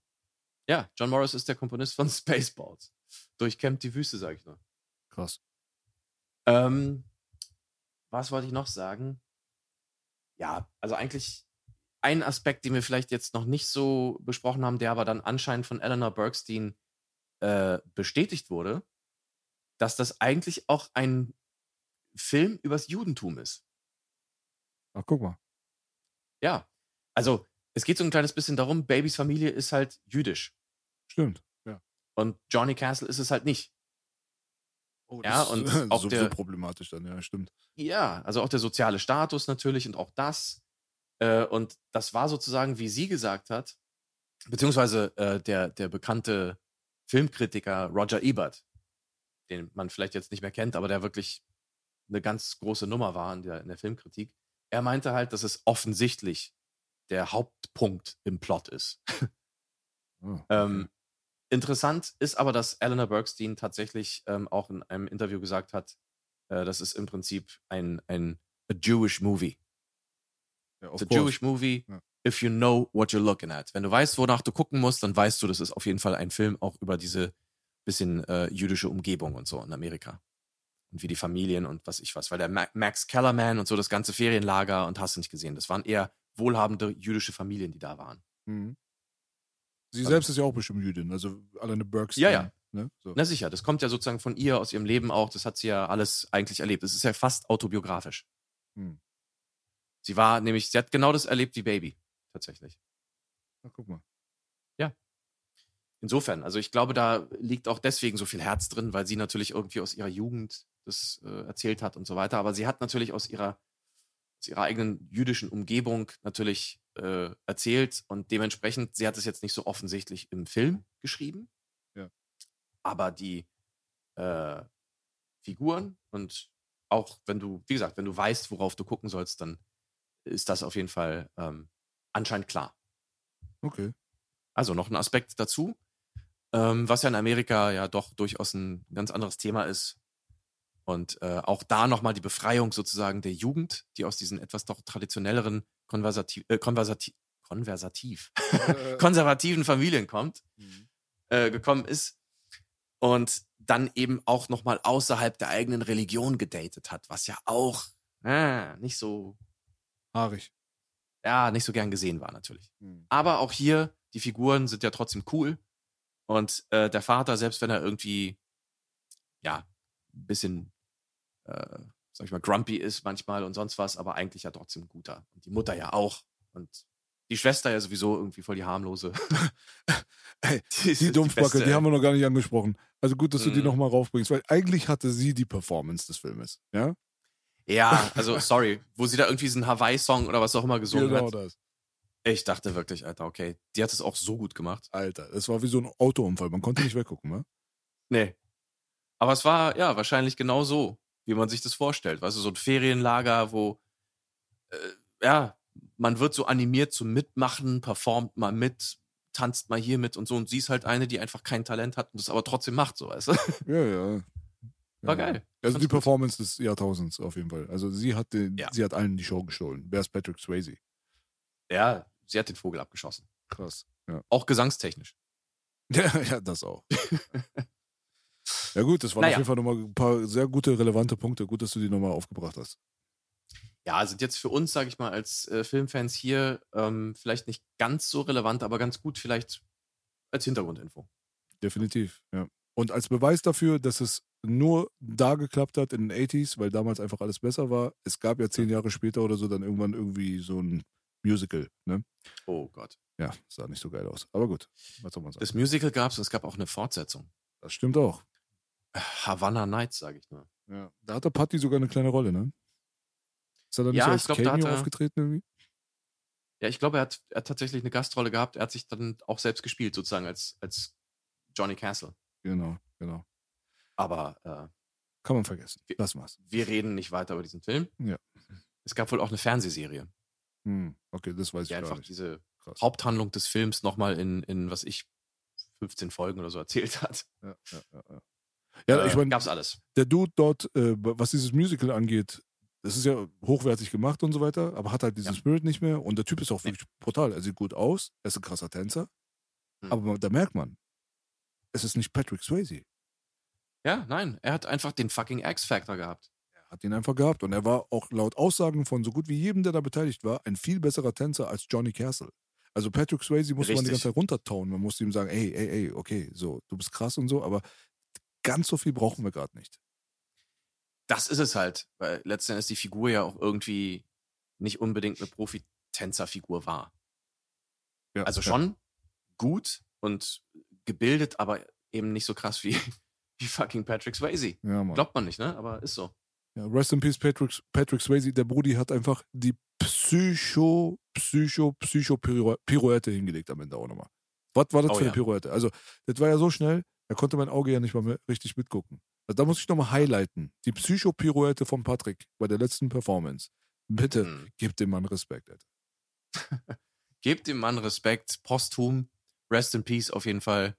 Eines, eines der Highlights, eines, äh, einer der hellsten Sterne äh, aus den 80ern und 90ern vielleicht noch. So ist es. Geil. So ist es. Sind wir durch? Ja. Ja, ich, ich würde jetzt fast noch einmal sagen, die Person, die du angesprochen hast, mit dem neunmal ins Kino gehen. Ja. Oh, oh, was ist das? Ja, es bimmelt Oh. halt an der Tür. Ignorieren wir das Ganze bimmelt. mal. Genau. Oi. Wir kaufen Ähm, nichts. Verpiss dich. Alles klar. Sehr gut. Abgewimmelt. Ähm, ich würde sagen, diese Person, man könnte eigentlich fast sagen, sie steht auf Dirty Dancing. Oh Gott. Hör doch mal auf. Das kannst du nicht als Abschluss hier bringen, mein Gott. Du ziehst das ganze Und- Niveau runter, mein. Oh, nee. Mit ein, zwei Wein fällt sie hinein in die heile Welt. Ah, Mein Gott. So, jetzt, Nein. jetzt sind wir von ganz Ich- oben nach ganz unten gerade. Ja, nein, komm, wir schließen es richtig ab. Ja. Ähm, ich würde jetzt einfach sagen, ähm, ich habe mit diesem Film The Time of My Life gehabt und auch mit diesem Podcast. Kann diesen Film einfach jedem nur wärmstens an, ans Herz legen. Auch wenn man diesen Film kennt und ihn vielleicht auch schon ja, zwei, dreimal gesehen hat. Einmal noch angucken, tut nicht weh. Auf jeden Fall. Der geilste Groove. Check das ab auf jeden Fall. Oh yeah. Es muss einfach sein, Leute. Check Es das. Wer es noch nicht erlebt hat, muss es erleben. Rest in Peace, Patrick Swayze. Respekt an diese Zeit, Respekt an diesen Film, Respekt an dich, Respekt an mich. Wir sind raus. Yeah.